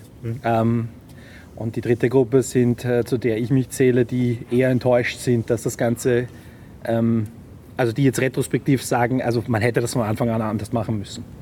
Okay. Ja. Man, hätte also, es, das, äh, man hätte das adaptieren sollen und nicht verfilmen sollen. Also der Wechsel ist das, was, dann, was du dann kritisierst. Ich habe dann zum Beispiel eine, eine Figur, die in der letzten Folge der sechsten Staffel draufgegangen ist, habe ich dann kritisiert und gesagt, wozu habe ich die gesehen? Wo, wozu habe ich mir die, diese Figur hat Wozu vielleicht du den Namen 20 gekriegt? Minuten eingenommen, wurde die 20 Minuten eingenommen in den sechs Staffeln, also gar nicht so wenig.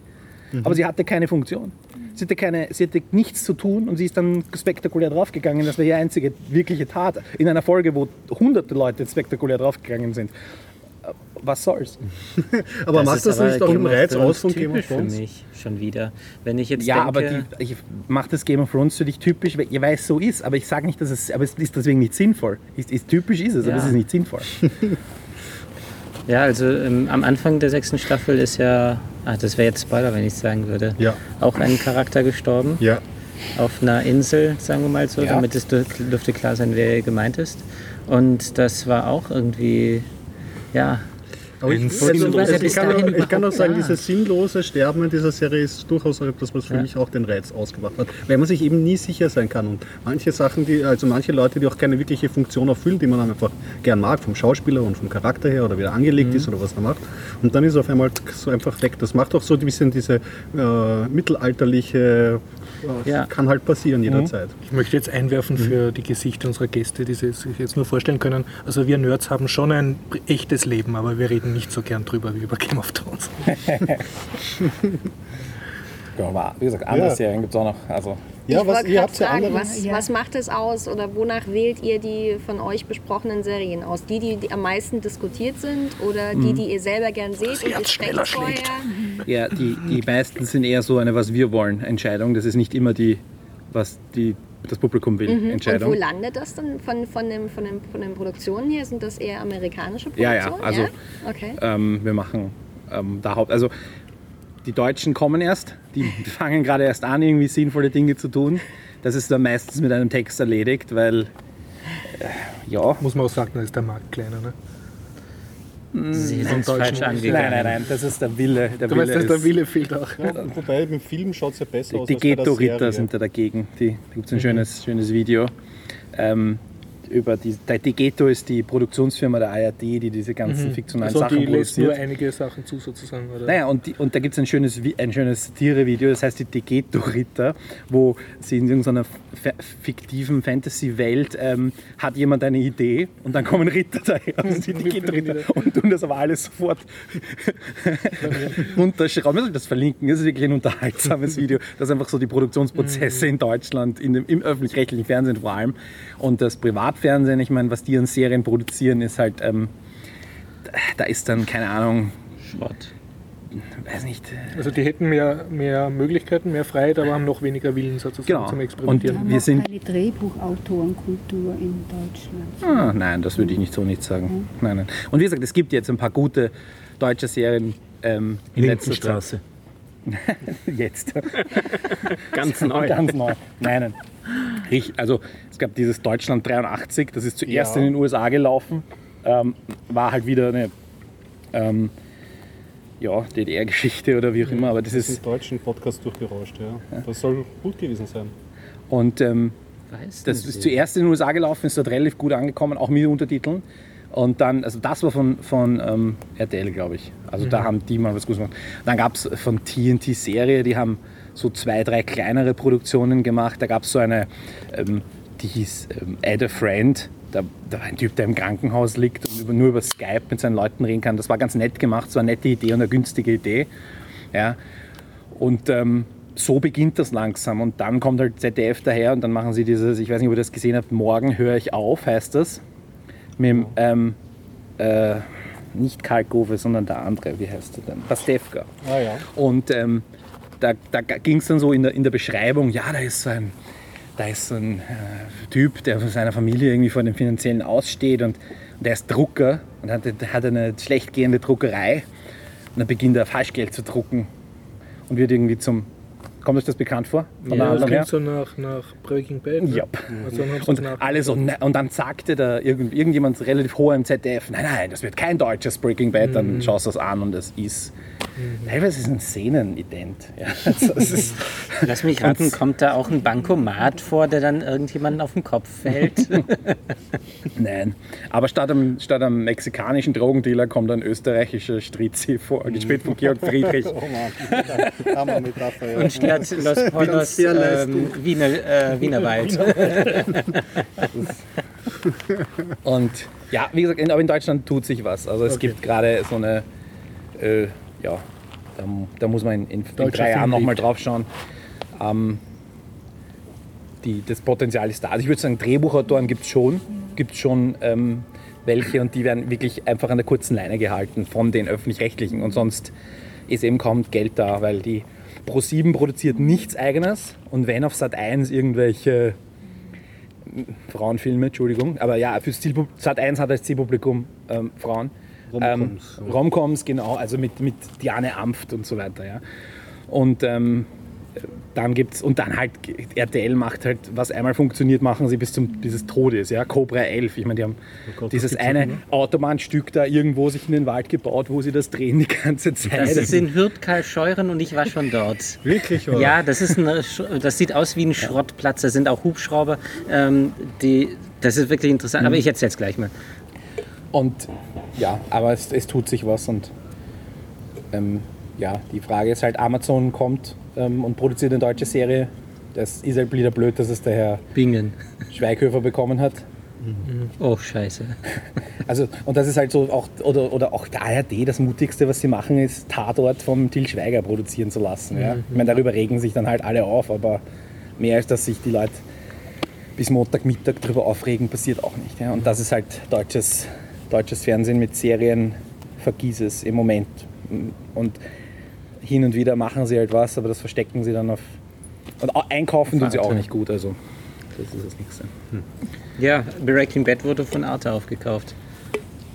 Ja. Das wurde in Arte, auf Arte gezeigt.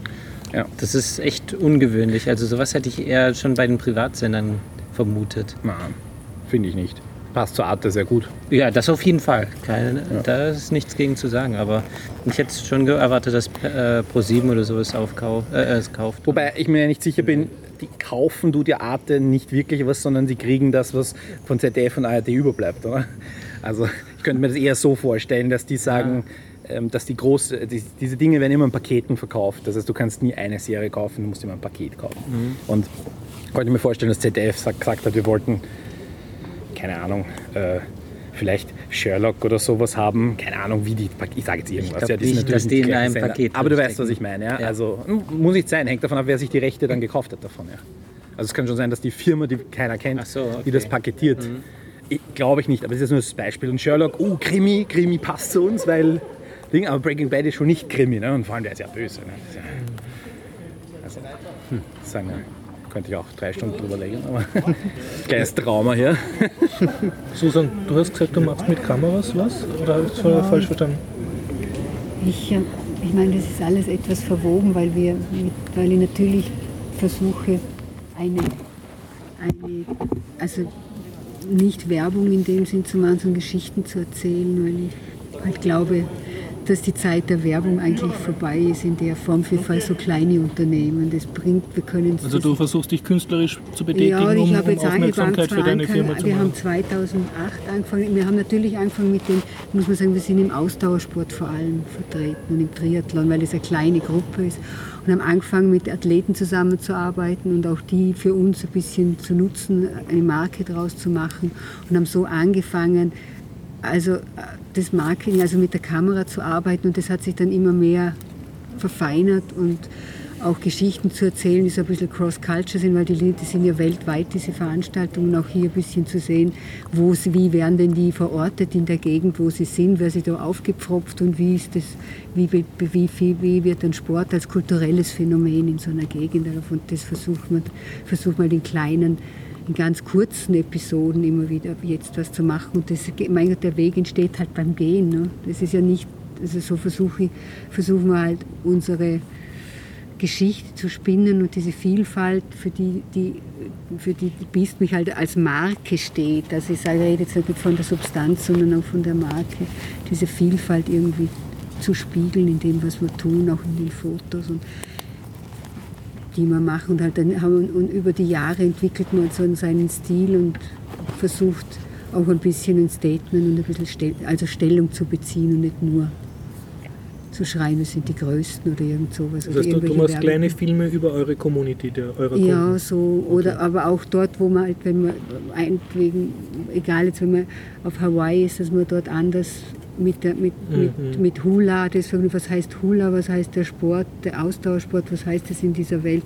wie schaut das im Mittel, Mittleren Osten aus und solche Sachen, halt, so unterschiedliche Themen. Ähm, und das Ja, und das mache halt das Übliche auf, auf Vimeo und auf YouTube. Und dann habe ich zwei Blog, einen Blog und äh, halt Sagst du eine Adresse von dem, dass man das Von, von unserer Webseite, Ja. von dort kommt eigentlich das www.bistmilch.com. Bistmilch.com? Okay. Und wir tun für halt primär auch die Community in Englisch bedienen. Ja, Film, weiter, Film oder was anderes? Ich kann was zu Cobra Aufwand 11 von jetzt kurz was sagen? Zu Cobra 11, gekriegt? du hast dieses nur ganz Autobahnstück gesehen mit den kaputten Autos. Ähm, ja, also äh, äh, Scheuren ist ja ein Ort, wo verdammt viele Sachen gedreht worden sind. Ähm, unter anderem Big Brother und ganz viele Serien. RTL ist dort ähm, ziemlich aktiv gewesen. Ähm, inzwischen ist dort eigentlich Tote Hose seit einem Jahr ungefähr. Der Ort wird nicht mehr so Wo wirklich ist der Ort genutzt. circa? Äh, Das ist ähm, südlich von Köln. Okay, ja. Surprise, surprise. Wo das Ja, Fernsehzentrum RTL. ist. Okay, ja. RTL haben, sind die jetzt in Deutsch. Und was sieht man da jetzt bei dieser Autobahn? Ähm, ja, das ist gar keine Autobahn.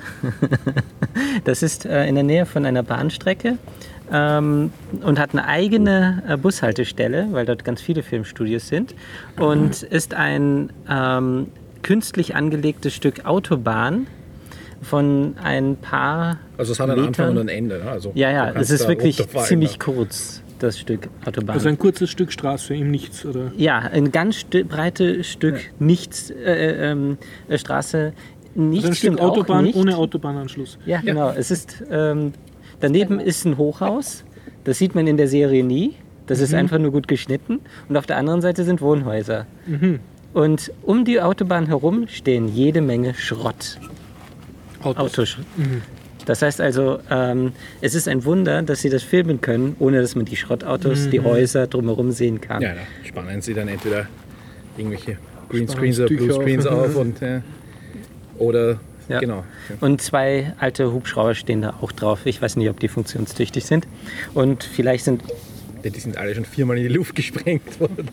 Ja, die Autos sind wirklich nur dafür da. Also ich weiß nicht, woher die die nehmen. Ähm, ein paar hundert Meter weiter ist ein richtiger Schrottplatz, wo man dann Einzelteile kaufen kann. Und was halt das Spannende daran ist, also am Filmemacherischen, ich meine, die, die simulieren ja Geschwindigkeit, schaffen aber für die Länge ja gar keine Geschwindigkeit. Wie geht das dann? Schnitt, Einstellung, ist nur Wackeln, ja, äh, was auch immer, ja, lautes Motorengeräusch, das dem entspricht, was du dir vorstellst unter Geschwindigkeit und, und all diese Dinge. Aber sie können ja, es ist, das wäre ja auch gefährlich für die Schauspieler, Ja, in, ja. bei einer dieser Geschwindigkeit zu drehen.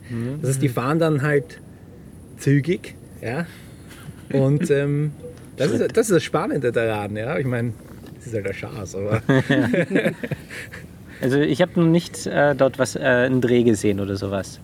Aber gibt es äh, auf YouTube. Äh, ja, ich meine jetzt bei, bei live. irgendwelche RTL-Magazine, die dort dabei waren, die sehen, Ja. sich da inzuchtmäßig über ihre eigenen Dinge berichten, als die, wie das ist. Aber das wirklich Lustigste in der ganzen Gegend überhaupt ist der daneben liegende Kreisverkehr. Und zwar ein echter Kreisverkehr. Ähm, weil, also, da läuft direkt eine Straße dran vorbei an diesem Stück Autobahn. Anführungszeichen Autobahn. Und äh, die f- führt halt direkt zu einem Kreisverkehr. Und dieser äh, Kreisverkehr heißt im Volksmund Wurstkreisel, weil da ähm, mitten auf dem ähm, Kreisverkehr, also in dem Mittenpunkt, ein, äh, ein Objekt steht. Ähm, eine Statue, könnte man sagen, aus Stahl, die eine Wurst darstellt mit einem Gesicht und einem Finger, äh, der einfach so hoch zeigt, so richtig fröhlich. Also das Ding kommt daher, weil nämlich daneben die Firma Rehmagen ist. Das ist ein Wurstproduzent und die haben diesen Kreisel, äh, den Wurstkreisel halt gespendet. Also ähm, Hürtkal Scheuren lohnt sich mal durchzufahren. da ist jede Menge lustiges Zeug zu sehen. Also das ist d- der urigste Ort, den ich überhaupt kenne.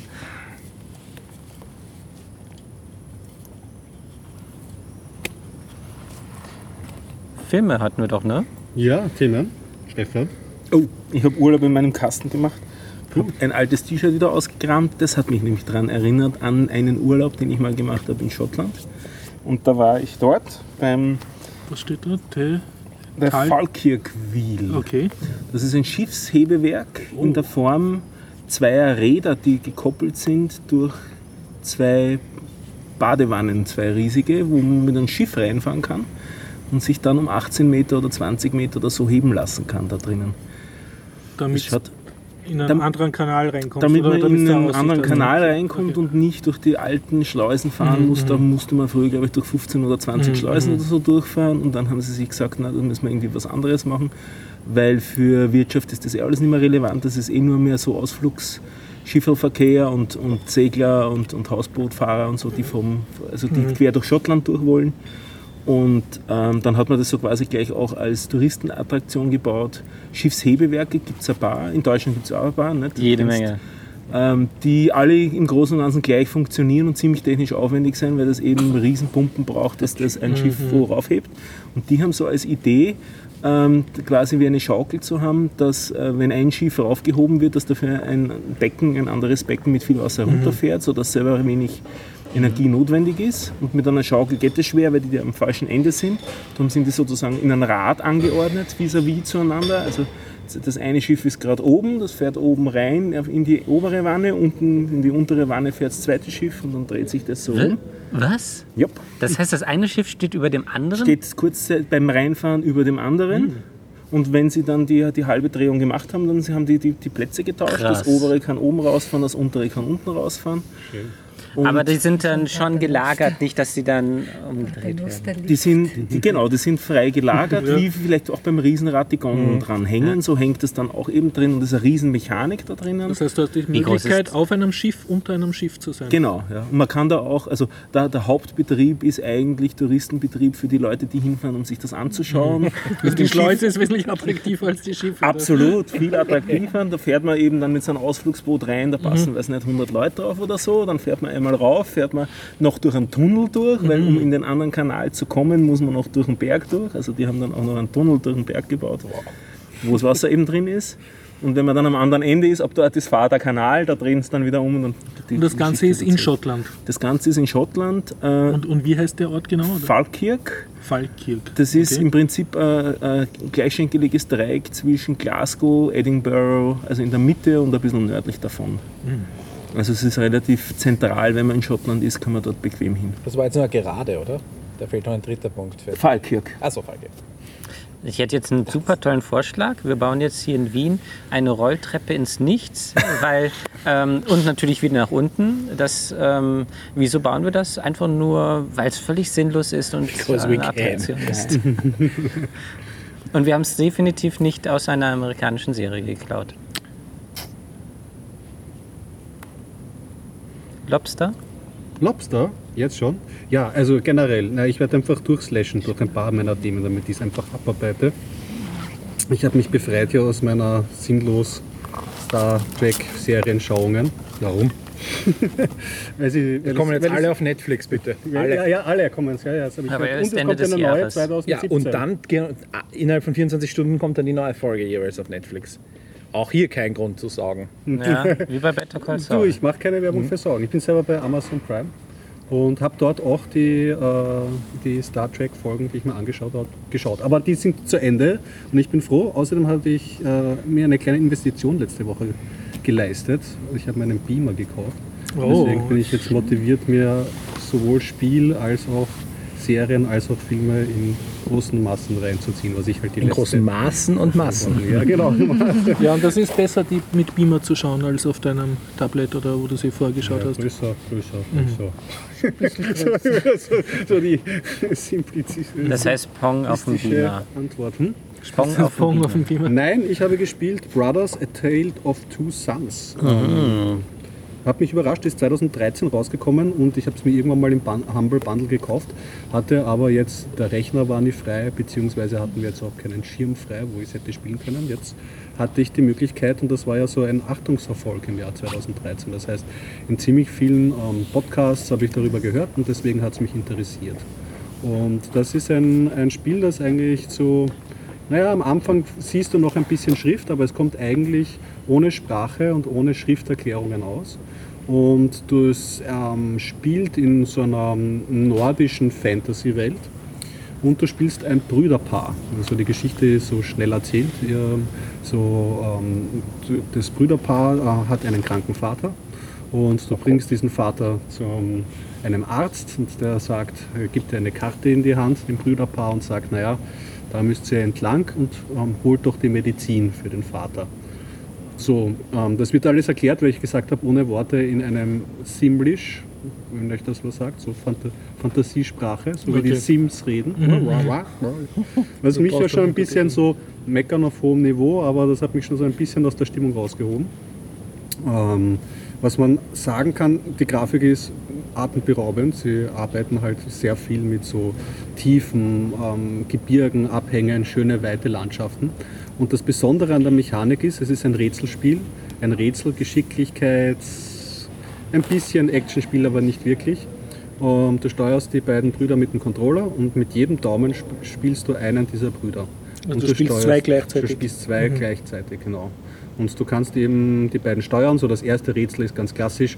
Du musst äh, eine Bahre nehmen, einer vorne, einer hinten. Auf dem, in der Mitte ist der Vater und musst ihn halt so tragen. Und solche Rätsel gibt es halt ganz viele. Einmal kommt der kleine Bruder durch Stangen durch und kann gewisse Mechaniken auslösen. Oder sie müssen gemeinsam an so äh, Gestängen irgendwie anschieben. Das geht nur zu zweit, weil sie zu zweit genug Kraft haben und so. Das ist ein Rätselgeschicklichkeitsspiel. Es ist ein ja, mhm. Geschicklichkeitsspiel und die Rätsel sind nicht schwierig.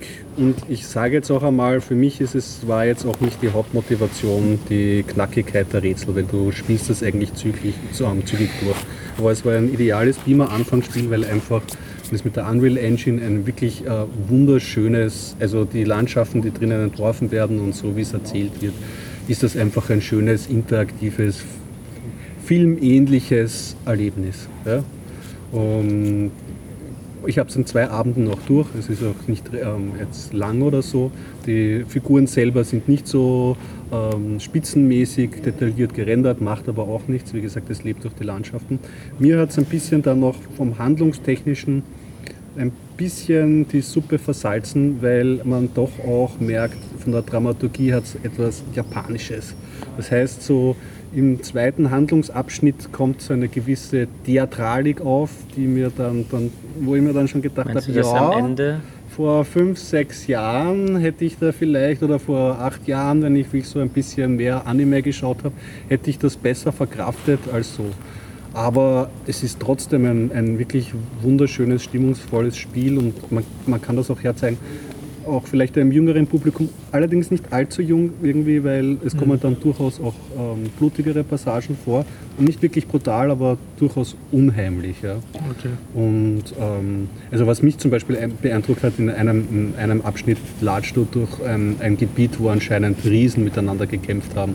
Und da musst du halt zum, zu zweit das Brüderpaar so Körperteile wegbewegen und so und latscht durch diese riesigen Körperlandschaften auch irgendwie durch. Und das fand ich gut. Also alles im allem hat, haben sich eigentlich die Rezessionen irgendwie in den Podcast, die ich im Vorfeld gehört habe, bewahrheitet und war ein, ein schönes Spiel, um einfach auch den Beamer ein bisschen auszutesten und alles, was ich jetzt angemerkt habe an negativen Dingen, kann man bekritteln, muss man aber eigentlich nicht. Ist einfach Geschmacksfrage auch. Hat mir einfach nicht so Und die Grafik ist, ist handgezeichnet oder gerendert? Oder gerendert, weißt du, so ja. Es ist eigentlich, man könnte es wahrscheinlich ein- wie ein, wie ein kitschigeres Skyrim oder Okay, so okay. In, die, in die Richtung. Nicht so Richtung Bioshock? Oder auch Bioshock, aber Bioshock ist schon von der, ja, weil es lieblicher ist, das, Mhm. das Dreierteil, zumindest, der Dreierteil zumindest. Ja, ja, der Dreiteil. Ja, genau. ja, kann man auch in die Richtung. Ist halt ein anderes, ist halt so eher das Fantasy-Genre und so. Das, aber Ist es ja hat auch mir gefallen. Hast du es auch gespielt, Dennis? Nein, aber ich kenne das Spiel durchaus. Also ich habe mir leider auch das Ende schon spoilern lassen und ich muss sagen, das Ende ist echt beeindruckend. Also ich glaube, das meinst du mit der, der Theatralik, das Ende. Ja. aber ich finde das richtig genial, weil es hat schon einen Eindruck hinterlassen. Daher, äh, das ist das Einzige, weshalb ich mir das Spiel gemerkt habe. Ansonsten fand ich ähm, das Spiel nicht so interessant. Aber es sind ja. äh, auch, wie gesagt, herzige Ideen drinnen. Du schaust eigentlich wirklich mehr in die Landschaft und machst dann auch so die Nebenmissionen. Du setzt dich auf ein Bankel und schaust in die Landschaft rein mit den zwei Brüdern. Oder es gibt so kleine Nebenmissionen, wie zum Beispiel eine Herde von schwarzen Häschen und es gibt nur ein weißes Häschen und du setzt das weiße Häschen in die Asche und dann, kommst, und dann kriegst du so Achievements. Ihr Aber merkt so schon, es wird ein bisschen unruhig. Wir können nicht mehr so lange Okay, ja. stillhalten. Wir würden auch die schwindende Helligkeit. Lichtverhältnisse dazu nutzen, uns jetzt noch auf den Rückweg zu machen. War cool, euch kennenzulernen. Ich wünsche euch noch einen schönen Abend. Danke. Mal herzlich. Tut's aus. Ciao. Es tut mir leid, dass ich das so. Danke. Vielleicht schafft man sich am Okay, ja. Gut. Ciao. Das zum Abschied. Dem Podcast ist sie doch noch nicht. Dummer Team.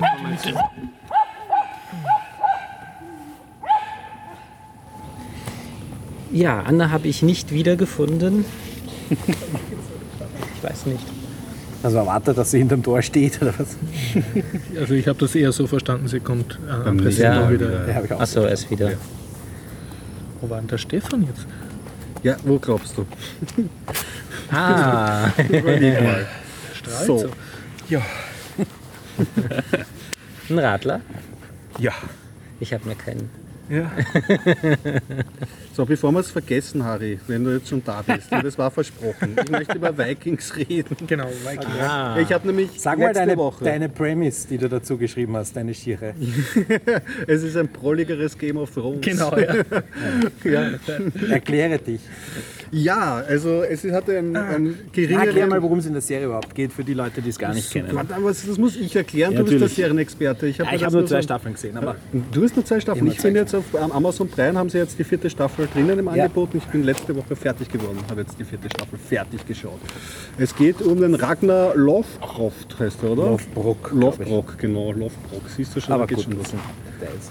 Ja, und ähm, man verfolgt eigentlich ähm, sein Schicksal und das Schicksal ähm, seiner Freunde, Bekannten, Frau, Familie und ähm, den Aufstieg. Er, der, am, am, ich glaube, in der ersten Staffel ist es so, dass er eine schlaue Idee hat. Er hat nämlich ein, ein, ein Gerät ähm, ähm, auf einer seiner Reisen entdeckt, mit dem man ähm, den Kurs auf einem Schiff ähm, bestimmen kann, also so einen Kompass der mit Sonne und einer Linse funktioniert. Wow. Und Nein, nein, der Kompass, dieser Wasserschwimm. Genau, Richter Wasserkompass, der genau. Ja. Hm? Und ähm, damit hat er eigentlich den ähm, großen Plan, ähm, auf zu einem neuen Land aufzubrechen und um dort, wie es Also sie sind Wikinger, Ja. wie der Name schon sagt. also nicht, nicht unähnlich wie bei Wiki, sie wollen ähm, brandschatzen und, und rauben und die Schätze nach Hause tragen.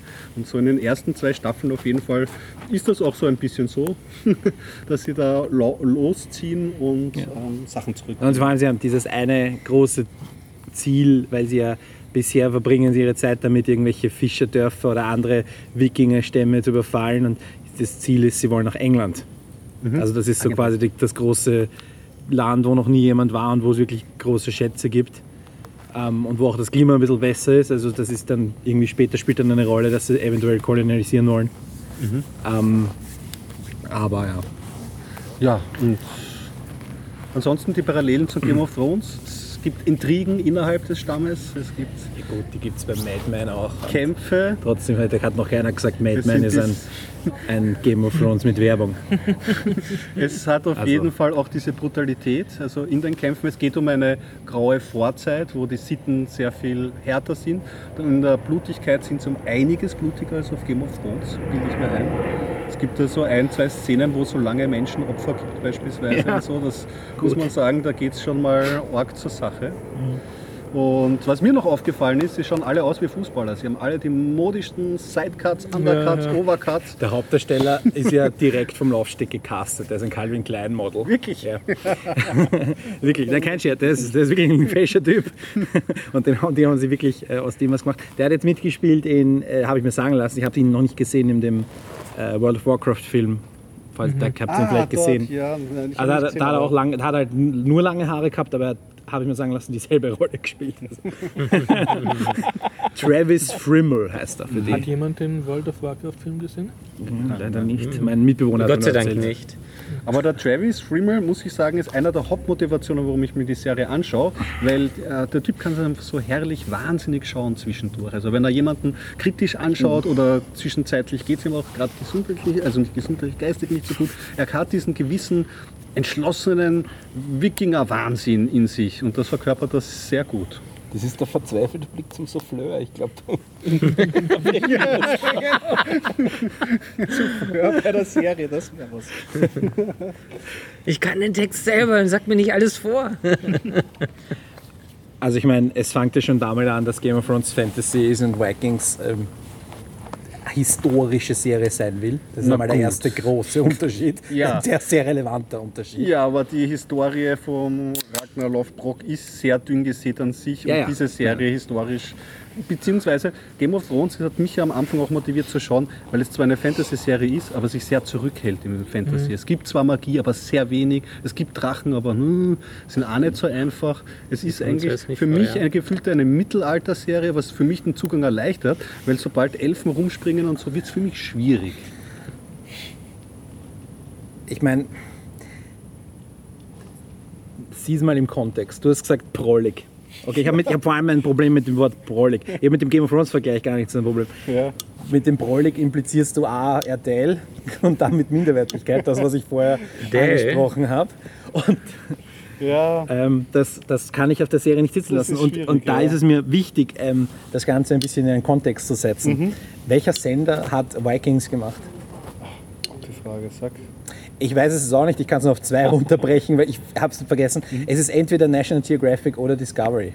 Ah, okay. Also gut Hier hast du deine Antwort, was ich sagen will. Das ist kein, es war nicht der RTL, sondern es waren Sender, Mhm. die auf den Serienzug aufspringen oder ein Sender auf den Serienzug jetzt aufspringt Mhm. Ja. und versucht in, seinem, in seiner Zielgruppe zu bleiben. Natürlich machen die auch, wenn man sich das so anschaut, machen die auch ziemlich viel Schaß äh, und, und, und ziemlich unnötige Dritte Reich-Dokus. Und ihr kennt all diesen Schaß, ja, der auch teilweise auf Netflix schon zu haben ist. Aber ich meine, im, im Grunde ist es trotzdem so eine Art Unterhaltungs- plus Bildungsfernsehen. Also man will nicht nur unterhalten, sondern auch, das ist der Anspruch, wo ich das Prollig nicht mehr kenne. Ja. Sie haben ist vielleicht dann auch unglücklicher zu treffen. Es ist auch eher von, von den Handlungssträngen her. Ich meine, Game of Thrones ist halt eine, wie du schon gemeint hast, eine sehr komplexe Serie. Hier sind die Handlungsstränge wesentlich simpler und einfacher zu folgen. Wobei, und das ist der Grund, warum ich, ich habe nämlich in Vorbereitung auf heute, wollte ich mir nämlich dritte und vierte Staffel anschauen Ah.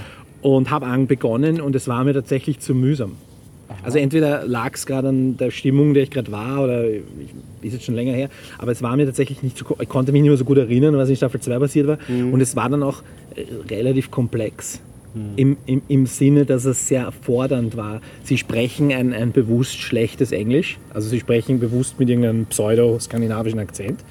Es sind gar nicht so viele, also, Entschuldigung, die Schauspieler sind alle ziemlich durchgemischt. Ja. Und ähm, Wieder eine Kopie von Game of Thrones. Nein, aber es sind, es sind ähm, ähm, also ich meine, die meisten davon sind schon Briten, aber es sind Schotten, Iren, äh, ein paar Skandinavier. Also wirklich kennen tut man noch kaum wen. Es ist einer von den Skarsgård-Söhnen ist dabei, Gustav. Also ihr kennt, ihr kennt Stellan Skarsgård wahrscheinlich, ähm, 100.000, äh, bekanntester schwedischer Schauspieler seit langem. Ihr habt sicher hunderte Sachen mit dem gesehen, versprochen. Und der hat drei Söhne, die alle drei äh, relativ cool im Geschäft sind und die zwei, die zwei bekanntesten davon, die auch in den USA im tätig sind, sind der Gustav, der ist der Hässliche, der verliert seine Haare und der ist wirklich ein hässlicher Typ. Und der, der äh, sorry, no offense. Und der ähm, ähm, Alexander ist der Schönling und Model und der Spiel hat äh, True Blood, diesen Chefvampir, den einen da gespielt. Und der ist Ja, auch schon, in, ja, genau. der ist halt so vielen äh, Schönling-Rollen jetzt gecastet. Und also das sind diese zwei von den, von den drei Söhnen, die Das stimmt. Wobei er hat auch bei Melancholia, kann man zu seiner Verteidigung sagen, mitgespielt. Auch, okay, aber den Ausreißer. Stellan Skarsgård. Der Ah, sicher. berühmte Schwede hat er in diesem Rachefilm letztes Jahr mitgespielt. Äh, Okay, Ich, ich weiß es nicht. Also ich war jetzt schon länger nicht mehr im, irgendwie im Kino aktuelle Filme schauen. Also ja. Ähm, ja, Vikings. Wie gesagt, ich fand es dann ein bisschen, es fehlt noch einiges zu einer richtig guten Serie. Okay. Und es ist, wie gesagt, es ist sehr, ja, es ist aber nicht schlecht. Ja, das sage ich auch. Und das, ich muss sagen, die ersten zwei Staffeln haben mich auch am meisten gefesselt. Drei und vier waren nicht schlecht, aber ja, man merkt auch so jetzt dritte, vierte, ein bisschen ist schon auch ein Hänger drin, obwohl englischer König und so, uh, sind schon noch ein paar gute Charakteren so jetzt Mhm. im weiteren Feld. Sie haben es ja nicht geschafft, also sie wollten so historisch korrekt wie möglich Mhm. sein, aber sie sind einfach gescheitert, wie das so sein muss. Also das ist auch wieder, das ist das Gleiche, was ich sage, willst du Geschichte verfilmen oder Geschichte adaptieren? Ja? Mhm. Also, und ich glaube aber, dass das, ähm, ich sehe in solchen Serien immenses Potenzial als ähm, zum Beispiel auch von öffentlich-rechtlichen Sendern. Dass man sagt, man macht solche Serien mit einem dezidiert historischen Hintergrund und so ein Jurassic Park-Effekt. Ja? Also man, man macht etwas mit naturwissenschaftlichen oder geschichtswissenschaftlichen Hintergrund und programmiert dann im Idealfall einen halben Sender drumherum. Ja? Oder zumindest Schwerpunktprogrammsetzung oder so. Da sehe ich zum Beispiel eine Chance für öffentlich-rechtliche Sender, gute Qualitätsserien zu produzieren. Ja? Und ähm, äh, wie gesagt, bei Discovery oder eben Dem anderen, äh, genau, National einer Geographic. von den beiden. Also eher wahrscheinlich Discovery, würde wahrscheinlich mehr Sinn machen. Ähm, und die produzieren als nächste Serie eine Ritter-Serie, die wird dann produziert vom äh, Jeremy Renner. Hawkeye und was hat er sonst noch gespielt? Born. Ah ja, weiß schon, dieser, äh, weiß schon, dieser Action. Ja, dieser Action-Typ. Und in der- Avengers spielt er den Typ mit dem Bogen. Heißt Ja, ich sehe da Äh, Hawkeye. Hawkeye heißt er, Ja, ja. Hawkeye, genau. Also der, der produziert diese Ritter-Serie und, und, und, und da wollen sie eben das Ganze noch eine Spur weiter drehen und sagen, okay, ähm, wir gehen jetzt ähm, Richtung Action. 100 Jahre weiter und ähm, machen das oder wie auch immer. Ahnung. Weil Könnte du sagst, gut recherchiert. Ich möchte einwerfen, es gibt diese Horrible History aus, aus England. Das haben sie, glaube ich, als Kinderserie gestartet. Aber die hat einen recht, also angeblich einen recht hohen Anspruch, dass gut recherchiert sind. Okay. Und es ist einfach, sie spielen so Sketches eigentlich im Wesentlichen und, das, und dann steht halt immer so eine, eine Zeichentrickmaus und die sagt dann, äh, this is true oder this is real true oder this really happened und dann und versuchen halt so möglichst absurde Fakten von der Geschichte halt darzustellen, die meistens ein bisschen makaber sind. Und ich, ich, ich mag dieses, wenn es bei Serien um mehr geht. Ja? Weil ich meine, eine Serie einfach nur anzuschauen, weil sie unterhaltsam ist, äh, das ist das, was jetzt neu ist. Serien sind nicht mehr nur unterhaltsam. Ja, aber sind einfach nur da, dass das ja Bildet. nach dem. Ne, aber ich sage, es gibt eben verschiedene Möglichkeiten. Ja. Es gibt die, die Serien, die tatsächlich gesellschaftspolitisch relevante Themen aufreißen. Es gibt welche, die eben Bildung vollbringen können. Es gibt ähm, ja, es gibt filmische neue Ansätze, die man ins Fernsehen bringen kann. Ja. Wir Und müssen halt immer wieder was finden. Also bei mir ist es das, also wenn ich merke, dass eine, eine Serie dann im weiteren Verlauf der Staffeln nur dafür existiert, ihren eigenen Plot irgendwie die Leute durcheinander rennen zu lassen, da beginne ich meistens die äh, Motivation zu schauen zu verlieren. Ähm, und, ähm, und, und deswegen, ich schätze auch manchmal so das Format der Miniserie, weil ich da wenigstens hoffe und oft auch dafür belohnt werde, weil sie auf was hinaus hinaus wollen und auch so einen dezidierten das Ende und Dramaturgiebogen haben und ich nicht das Gefühl gehabt, dass es einfach nur Theater ist. sehr viele Serien sind eindeutig zu lang. Es gibt einen, ähm, ich habe jetzt wieder vergessen, wo der Begriff herkommt, aber es gibt einen eigenen Begriff bei Serien, in, wo der, Mo- der Moment, wo sie aufhören gut zu sein oder wo sie es aufhören Sinn zu machen in, in all diesen Dingen, das heißt irgendwie Jump the Shark. Also es ist irgendwie auf der anderen Seite des Heißes nicht mehr so spannend quasi. Ah, ja. Ähm, und, und gibt's, ich googelt das, äh, woher der Begriff jetzt Jump wirklich the. Jump the Shark, also wo, wo der Begriff wirklich herkommt. Aber es bedeutet, dass die Serie in dem Moment, also man einen Punkt versucht festzumachen, wo die Serie aufhört, ähm, ihre, ihre äh, USP quasi verrät und aufhört gut zu sein. Ja. Und ähm, ähm, ich überlege gerade ein Beispiel, wo das so richtig schön offensichtlich ist. Ähm, echt. Eigentlich bei jeder Serie, wo es dann noch eine Staffel draufdrehen, Ja, äh, nur weil es so erfolgreich Da ist dann war, oft, wo wenn wer denkst, aussteigt, ist auch Ja, oft der ja. Fall. Da, da irgendwie jemand steigt aus und hat keine Lust mehr oder, Mhm. oder ähm, äh, ja, oder wie müssen sie mit irgendeiner mit so einer Veränderung zurechtkommen. Babylon 5. äh, Du meinst, dass jemand steigt aus der Serie aus? Ah, da ist der Commander ausgestiegen. Ja, ja, das wird ja zweimal ausgewechselt. Aber er wurde sogar. ersetzt durch den Agenten von Agentin mit Herz. Das darf man, das ist ein Einstieg, der unbezahlbar ist, rein seriengeschichtlich. Ja, äh, ich finde, dass da bei Babylon 5 ge- finde ich, gilt das auch nicht. Das war ja ähm, recht gut. Die blieb ja, hat sich nie für selbst verraten. Mir ist bei Dexter so gegangen. Wollte ich am Anfang gar nicht schauen. Dann ersten zwei, drei Staffeln habe ich mir gedacht, boah, spannend, Ja, spannend, stimmt, spannend. Dexter, Und dann habe ich mir ja. gedacht, Ja. aber der wird doch ewig jetzt da rumrennen. Sie werden ihn ewig knapp nicht fassen.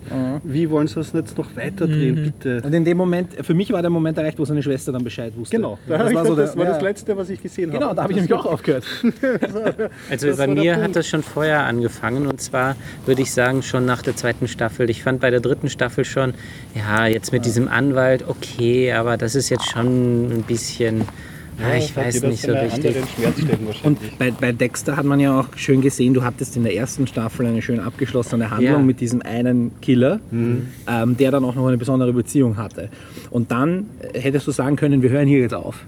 Ja, Ja? auf jeden Du, Fall. hättest sagen, du hättest dann sagen können, okay, wir machen eine zweite Staffel und jetzt in der zweiten Staffel konzentrieren wir uns auf seine Beziehung und wir bringen ihn zu Ende.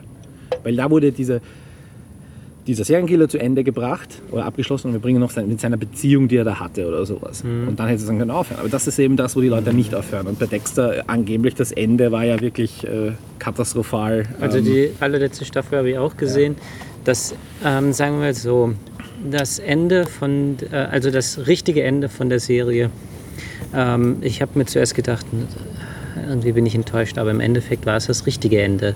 Und das hätten sie auch schon nach der zweiten Staffel rein theoretisch bringen können. ja. Aber ich meine, die. Serienlandschaft, die arbeitet eh schon, um gerade so diesem Jump the Shark-Effekt entgegenzuwirken.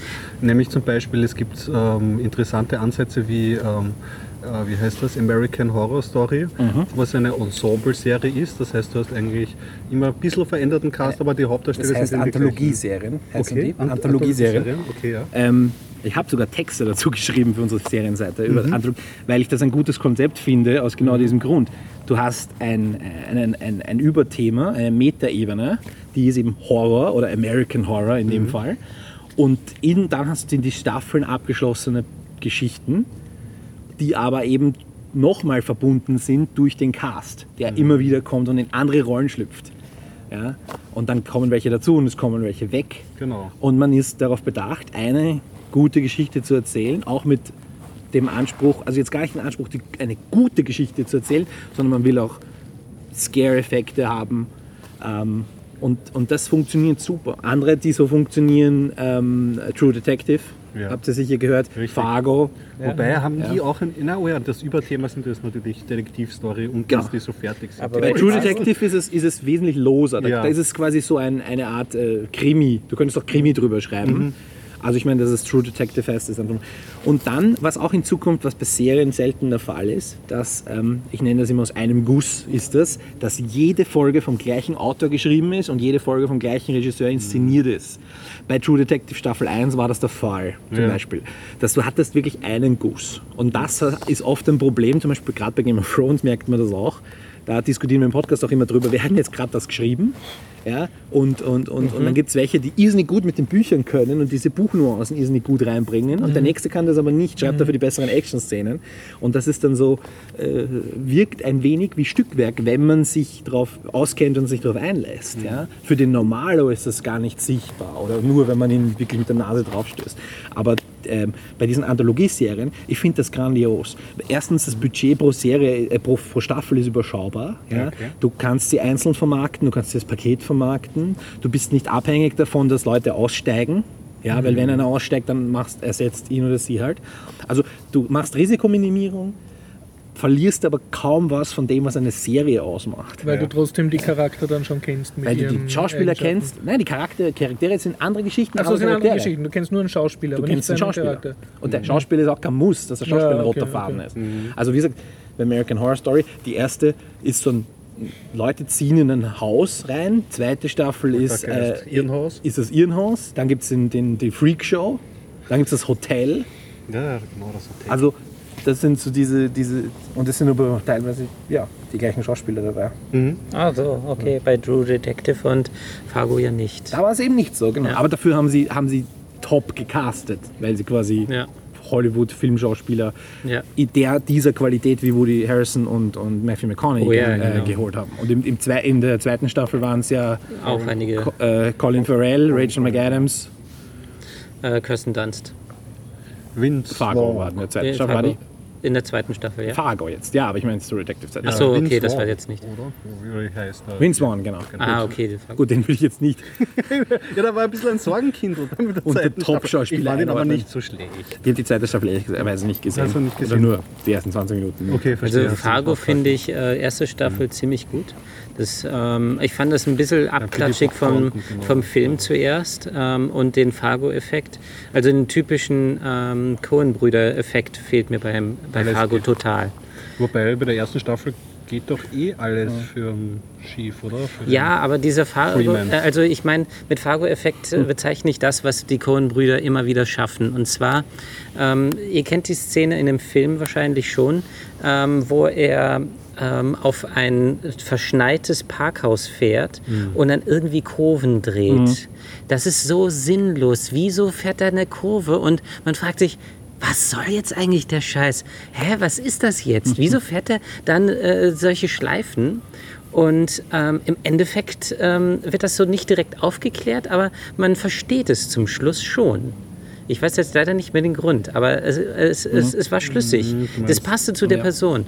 Und das ist für mich, äh, ich bin, bezeichne das als Fargo-Effekt, weil, das, weil ich diesen Effekt wirklich in Fargo, äh, ist er so prägnant. Oder wie sie angerufen wird und ähm, äh, dann telefoniert und, äh, ah, ich weiß jetzt gar nicht Ja, mehr das ist halt auch ein bisschen die Erwartung. Die Serie ist Ja. vielleicht da auch ein bisschen ein anderes Medium als der. Richtig, ja. Ich habe äh, von der zweiten Staffel nur die erste Folge gesehen, Ja. aber die, äh, auch meine Kollegen sagen, die zweite Staffel ist grandios noch einmal. Also die Mhm. erste Staffel war quasi so ein bisschen sehr filmtreu. Und die hat mir aber gut Ja, gefallen eben. und ich mag die Coen-Brüder überhaupt nicht. Ich mag ihre ganzen Filme Was? nicht. Ich mag sie nicht. Das mag ich besonders. Nein, ich gern. mag sie überhaupt nicht. Also ich, ich, ich, ich, ich kenne fast alle ihre Filme oder zumindest Mhm. die, also wirklich auch die bekannten, aber ich kann mit ihnen nichts anfangen. Ich, ich äh, ja, Wegen ich, ich schaue es mir dann meistens an, weil halt irgendwie laufen und irgendwie die Leute sagen, ja, du musst dir das anschauen, aber ich, ich, ich kann mit ihnen nichts anfangen, so richtig. Und Und die Fargo-Serie kannst du empfehlen. ich, ja, wir haben zur ersten Staffel auch einen Podcast gemacht, wo wir auch genau darüber reden, dieses, äh, dieses äh, äh, Coen-Brüder, damit, äh, wie gut sie sind oder nicht sind oder ob man mit ihnen was Ja, anfangen kann oder nicht. ja. Ja. Und ähm, wie gesagt, die, die Frage, also Fargo Staffel 3 ist ja auch schon ähm, in the making. Ähm, und der große Name, den sie gecastet haben dafür ist, ach Gott, ein Riesenname. Rutger Hauer. Nein, noch wesentlich größer. Schade. William Dafoe, Nein, wesentlich größer. Irgendein großer Name war es. Ach Gott. Malcolm McDowell. Der Agent aus Agentin mit Herz. David Hasselhoff. Größer. Nein, nein, ist wirklich ein großer Name, der, glaube ich, noch nicht so wirklich Fast zwei Meter. in Serien, in Serien äh, vorkam. Ja. Almost. Ich schaue das jetzt nach, verdammt. ja, das macht jetzt aber. dit, dit, dit, dit, dit, dit. Oder bist du im WLAN drin? Nein, der Flugmodus. Wurscht. Ich reiche das nach in die Shownotes dann.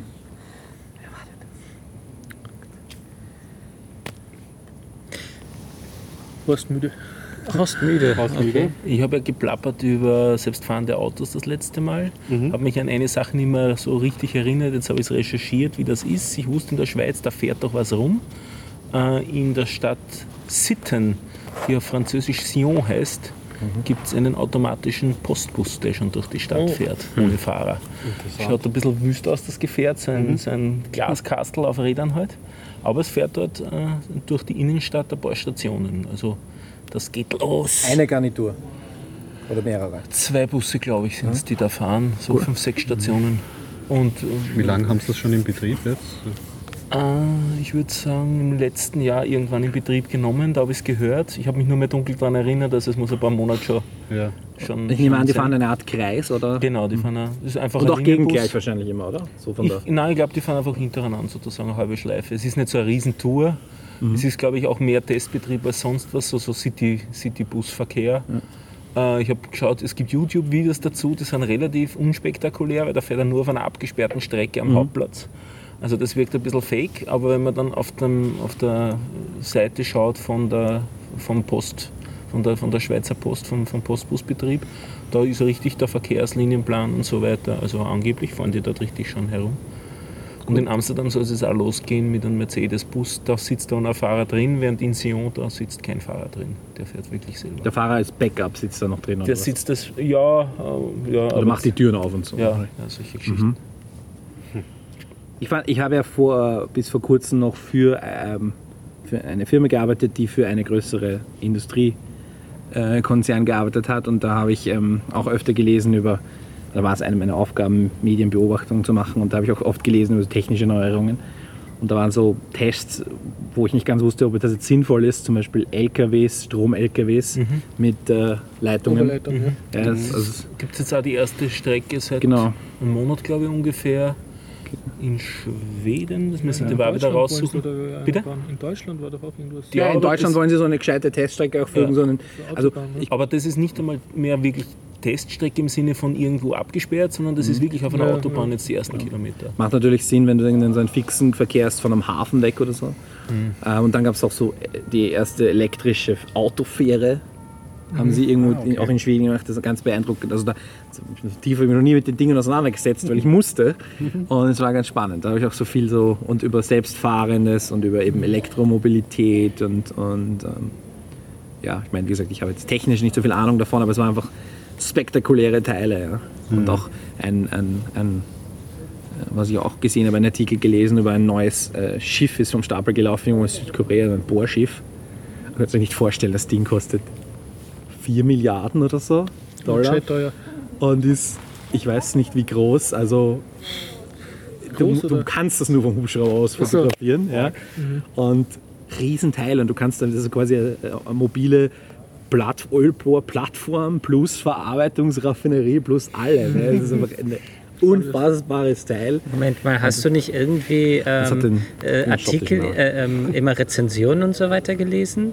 Waren die Kunden mit diesem Bohrschiff unzufrieden oder wieso hast du das gelesen? Er ist in der Beschwerdeabteilung geschickt. Schick's dann zurück. Irgendwer ruft an, so, "Oh, das ist, in Südkorea ist gerade ein Schiff auf Stapel und hier in, hier in Österreich und Deutschland habe ich ein Problem damit. Und das Schiff hat den schottischen Namen. Das ist jetzt gerade auf dem Bodensee. Ja, glaube ich nicht. Das ist nämlich größer als der Bodensee, kommt mir vor. Das ist ein Riesenteil, also echt Riesenteil. Unfassbar. Vor allem, dass du ein Gefährt machen kannst, das 4 Milliarden kostet. Ja. Das ist allein dieses, nur diese Dimension dir vorzustellen. Ja. Und es ist nicht ein hochmilitärischer Flugzeugträger der neuesten Generation, da kann ich mir das vorstellen. Aber ein, ein Industrieschiff ja, oder ein, ein Riesenkreuzfahrtschiff, selbst die kommen nicht in diese Dimensionen mit Ja, all dem Luxus, die sie einbauen. Ja. Kommen die nicht in diese Dimensionen, das ist unfassbar. Und dann auch diese, diese, diese Führungsschiffe, die du normal hast, neben diese, was sind die dann, 20 Meter lang. Ja, und du Die siehst das Foto und das Schiff ist so groß und das Ding ist so groß. Ja, das Zeigt jetzt circa eine Ameise im Vergleich Bierdeckel. oder mein, mein Daumennagel im Vergleich zu einer Bierdose. Da fällt mir jetzt auch ein Witz ein zu. Und zwar, ähm, Fürchte mich. es handelt von Flugzeugen. Ähm, ja, ein, ein Ami, ein, ein Russe und ein ähm, Deutscher treffen sich und äh, magst du die Witze nicht? Willst du jetzt auch gehen? Gehen und lassen ihm das Gerät da. Also bring den Witz zu Ende. Ja, der Amerikaner meint, ähm, ja, wir haben das größte Flugzeug der Welt. Ähm, äh, bei uns passen drei Footballmannschaften rein und die können noch äh, da drin sogar Football spielen. Und dann meinte er, das, äh, das ist noch gar nichts. Ähm, bei, und wir haben das größte Flugzeug der Welt. Ähm, bei uns passen, ach, ich weiß gar nicht mehr, ähm, mehrere Bauernhöfe rein und wir können die auch noch bestellen. Ähm, und dann meinte der Deutsche, ja, damit können wir nicht dienen. Aber ähm, ich habe da eine lustige Geschichte. Letztens meinte äh, Captain, ähm, ja, wir haben irgendwie so ein Ungleichgewicht hier im Flugzeug. Guck mal in der rechten Tragfläche nach. Ich in meinen Porsche, feinen rechten Tragflügel hinein, guckt nach. Nichts Besonderes. Wieder zurück zum Captain. Nee, da ist nichts. Und dann, äh, ja, dann schau mal im linken äh, äh, in der linken Tragfläche nach. Ich in mein Porsche, in der linken Tragfläche. Auch nichts. Wieder zurück. Ja, dann schau mal hinten rein nach. Ja, äh, ich dann nach hinten. Und da hat doch tatsächlich jemand vergessen, das Klofenster zuzumachen. Da ist ein Jumbojet um die Deckenlappe geflogen. Okay. Danke dafür. Das ist, zum, äh, das zu dem Borschiff. Du brauchst mehr Bierkrieger. Oh je. Ich lachte nicht, zwar nicht wirklich, aber der Lachreflex war. Soll man wirklich so Schluss machen? Ah, Ich hätte noch einen das Lach bitte raus. Ich hätte hier noch einen Lachreflex. Noch ein Lachreflex. Ja, du hast noch ein Buch, Aber ich, oder? ich empfehle da, du das vorlesen, wenn die Anna da ist. Also sie hat sich extra. Ja, stimmt, genau. Das ist wahr. Äh, Vielleicht nur ähm, schon für die nächste Folge den Titel und einen kleinen Teaser. Es ist Schlecki Silberstein, der Buchautor. Er hat das Buch nicht wirklich geschrieben, sondern er hat ähm, ein paar Texte zusammengesucht. Das Buch heißt Ich Dann ist er kann. der Herausgeber. Okay, danke. Ja, genau, ein Herausgeber. Allerdings ähm, sind da drin Spleens beschrieben. Das heißt also, ähm, äh, es ist nicht wirklich ähm, ein Herausgeber, weil er hier im Aber er ist Prinzip. nicht der Autor. Das er ist der Autor, aber er hat es nicht wirklich geschrieben. Ja, es ist ja in diesem Fall ein bisschen komplizierter. Äh, aber wurscht, okay. es das heißt, geht um Spleens, oder was? Ja, es geht um Spleens Okay. oder Ticks. Eine Ich kann keine Wurstzipfel essen, ist so ein Spleen. Und als Teaser ähm, ein Buchrezensent, äh, äh, ihr wisst schon, was ich meine, hat geschrieben, ich will ein Kind von diesem Buch. Das war zufällig Jan Böhmermann. Ja gut, der sagt viel, wer der Tag lang. ja, genau. Also Ja, für die das nächste kommt- Folge wird das besprochen. Ich müsste da sein, ja. Jan Böhmermann ist eingeladen. ja. Oh nee, die Sicherheit. Er ist gerade im Urlaub, hat nichts zu tun. Ja, aber diese Sicherheit können wir nicht gewährleisten. Also, da steht, kommt noch ein Erdogan um die Ecke dann. Ja, Ich glaube, das Politikfass machen wir besser nicht auf Nein, die Woche. Machen wir nächstes Mal beim War, glaube ich, eine üble Woche. ja Die hätt- nächste Woche vielleicht dann Legoland hätte ich zu berichten. Ich hätte als Rausschmeißer einen Musiktipp, einen geklauten, Ah, das ist schön. von unserer Zuckerbäckerin geklaut. Okay. Und zwar ist es ein österreichischer Musiker, den ich bisher noch nicht kannte, namens Waldeck. Ja. Und äh, um zu beschreiben, äh, fange ich an bei was, was man vielleicht eher kennt. Das ist der Max Rabe. Äh, so Musik aus den 20er, 30er Jahren so ungefähr. Die ist ja dort relativ, ich würde sagen, fast orka orchestral und klassisch interpretiert. Er singt zwar ziemlich schräg, die Sachen, aber die Musik ist an und für sich äh, relativ nah, glaube ich, wie es damals gespielt worden ist. Orchester. Und ähnliche Nummern, äh, teilweise sogar die gleichen Nummern, äh, nimmt auch der Waldeck auf, aber in einem ganz anderen Stil, nämlich ich würde sagen groovy und jazzy also, und, und modern interpretiert. Und ich bin ziemlich ähm, positiv überrascht, was ein Österreicher zusammenbringt in, auf Musikebene. Haben wir schon lange nicht mehr gehabt. Na, höre ich ganz gerne in letzter Waldeck, Zeit. oder? Waldeck, ja. Ja, ich glaube, die gibt es schon länger. Ich, ich weiß nicht, ist das nur einer oder sind das nicht zwei? Ähm, der Name Waldeck ist nach einer Person. Okay. Er, es gibt da die Wikipedia-Seite dazu. Vorname fällt mir nicht mehr genau ein. Ich glaube Christoph, bin aber nicht mehr ganz sicher. Okay. Werden wir schauen, werden wir äh, verlinken. Ähm, ähm, ja, Ja, ja, genau. Ich glaube, es sagt mir was. It rings a bell. Ja. Ich auch recherchieren und An anhören. dieser Stelle. Blog-Empfehlung, äh, nämlich Janas Blog von der Zuckerbäckerin. Sie hat immer sehr schöne, also so Rezepte, aber auch immer sehr schöne, was sie im Internet gerade gelesen hat. Also so sehr. Hat mich heute schon enttäuscht. Ich habe nämlich heute, ich habe heute Muffins backen wollen, aber ich schau mal bei ihr vorbei für ein Rezept. Ich habe auch Muffins gebacken, aber dort war nichts Gescheites zu finden, was nicht irgendwelche super fancy Zutaten gehabt hätte. Also, nein, ist super die Seite. Cannabis, Frau. Cannabis. also Aufruf, einfaches Muffin-Rezept, Jana. Mit Tiefkühl-Heidelbeeren. Eine Zutat. Ja, da könntest du einen Käsekuchen-Muffin machen, gefüllt Sind, mit ich wollte sie ja mitnehmen eigentlich, deswegen habe ich sie gemacht, aber sie sind mir komplett äh, verunglückt. Das Also ich aber cool, ich habe so ein, ein Backpulver verwendet, das ist irgendein ein komisches, das glaube ich nicht so toll ist. Muss ich Sie ist jetzt vier Meter groß und lassen dich nicht mehr in die Wohnung. Du meinst einen Hausschwamm? und mobben dich. Die Heidelbeeren schießen so raus, Flecken, die man nicht mehr rauskriegt. Ja, Plants vs. Zombies, ne?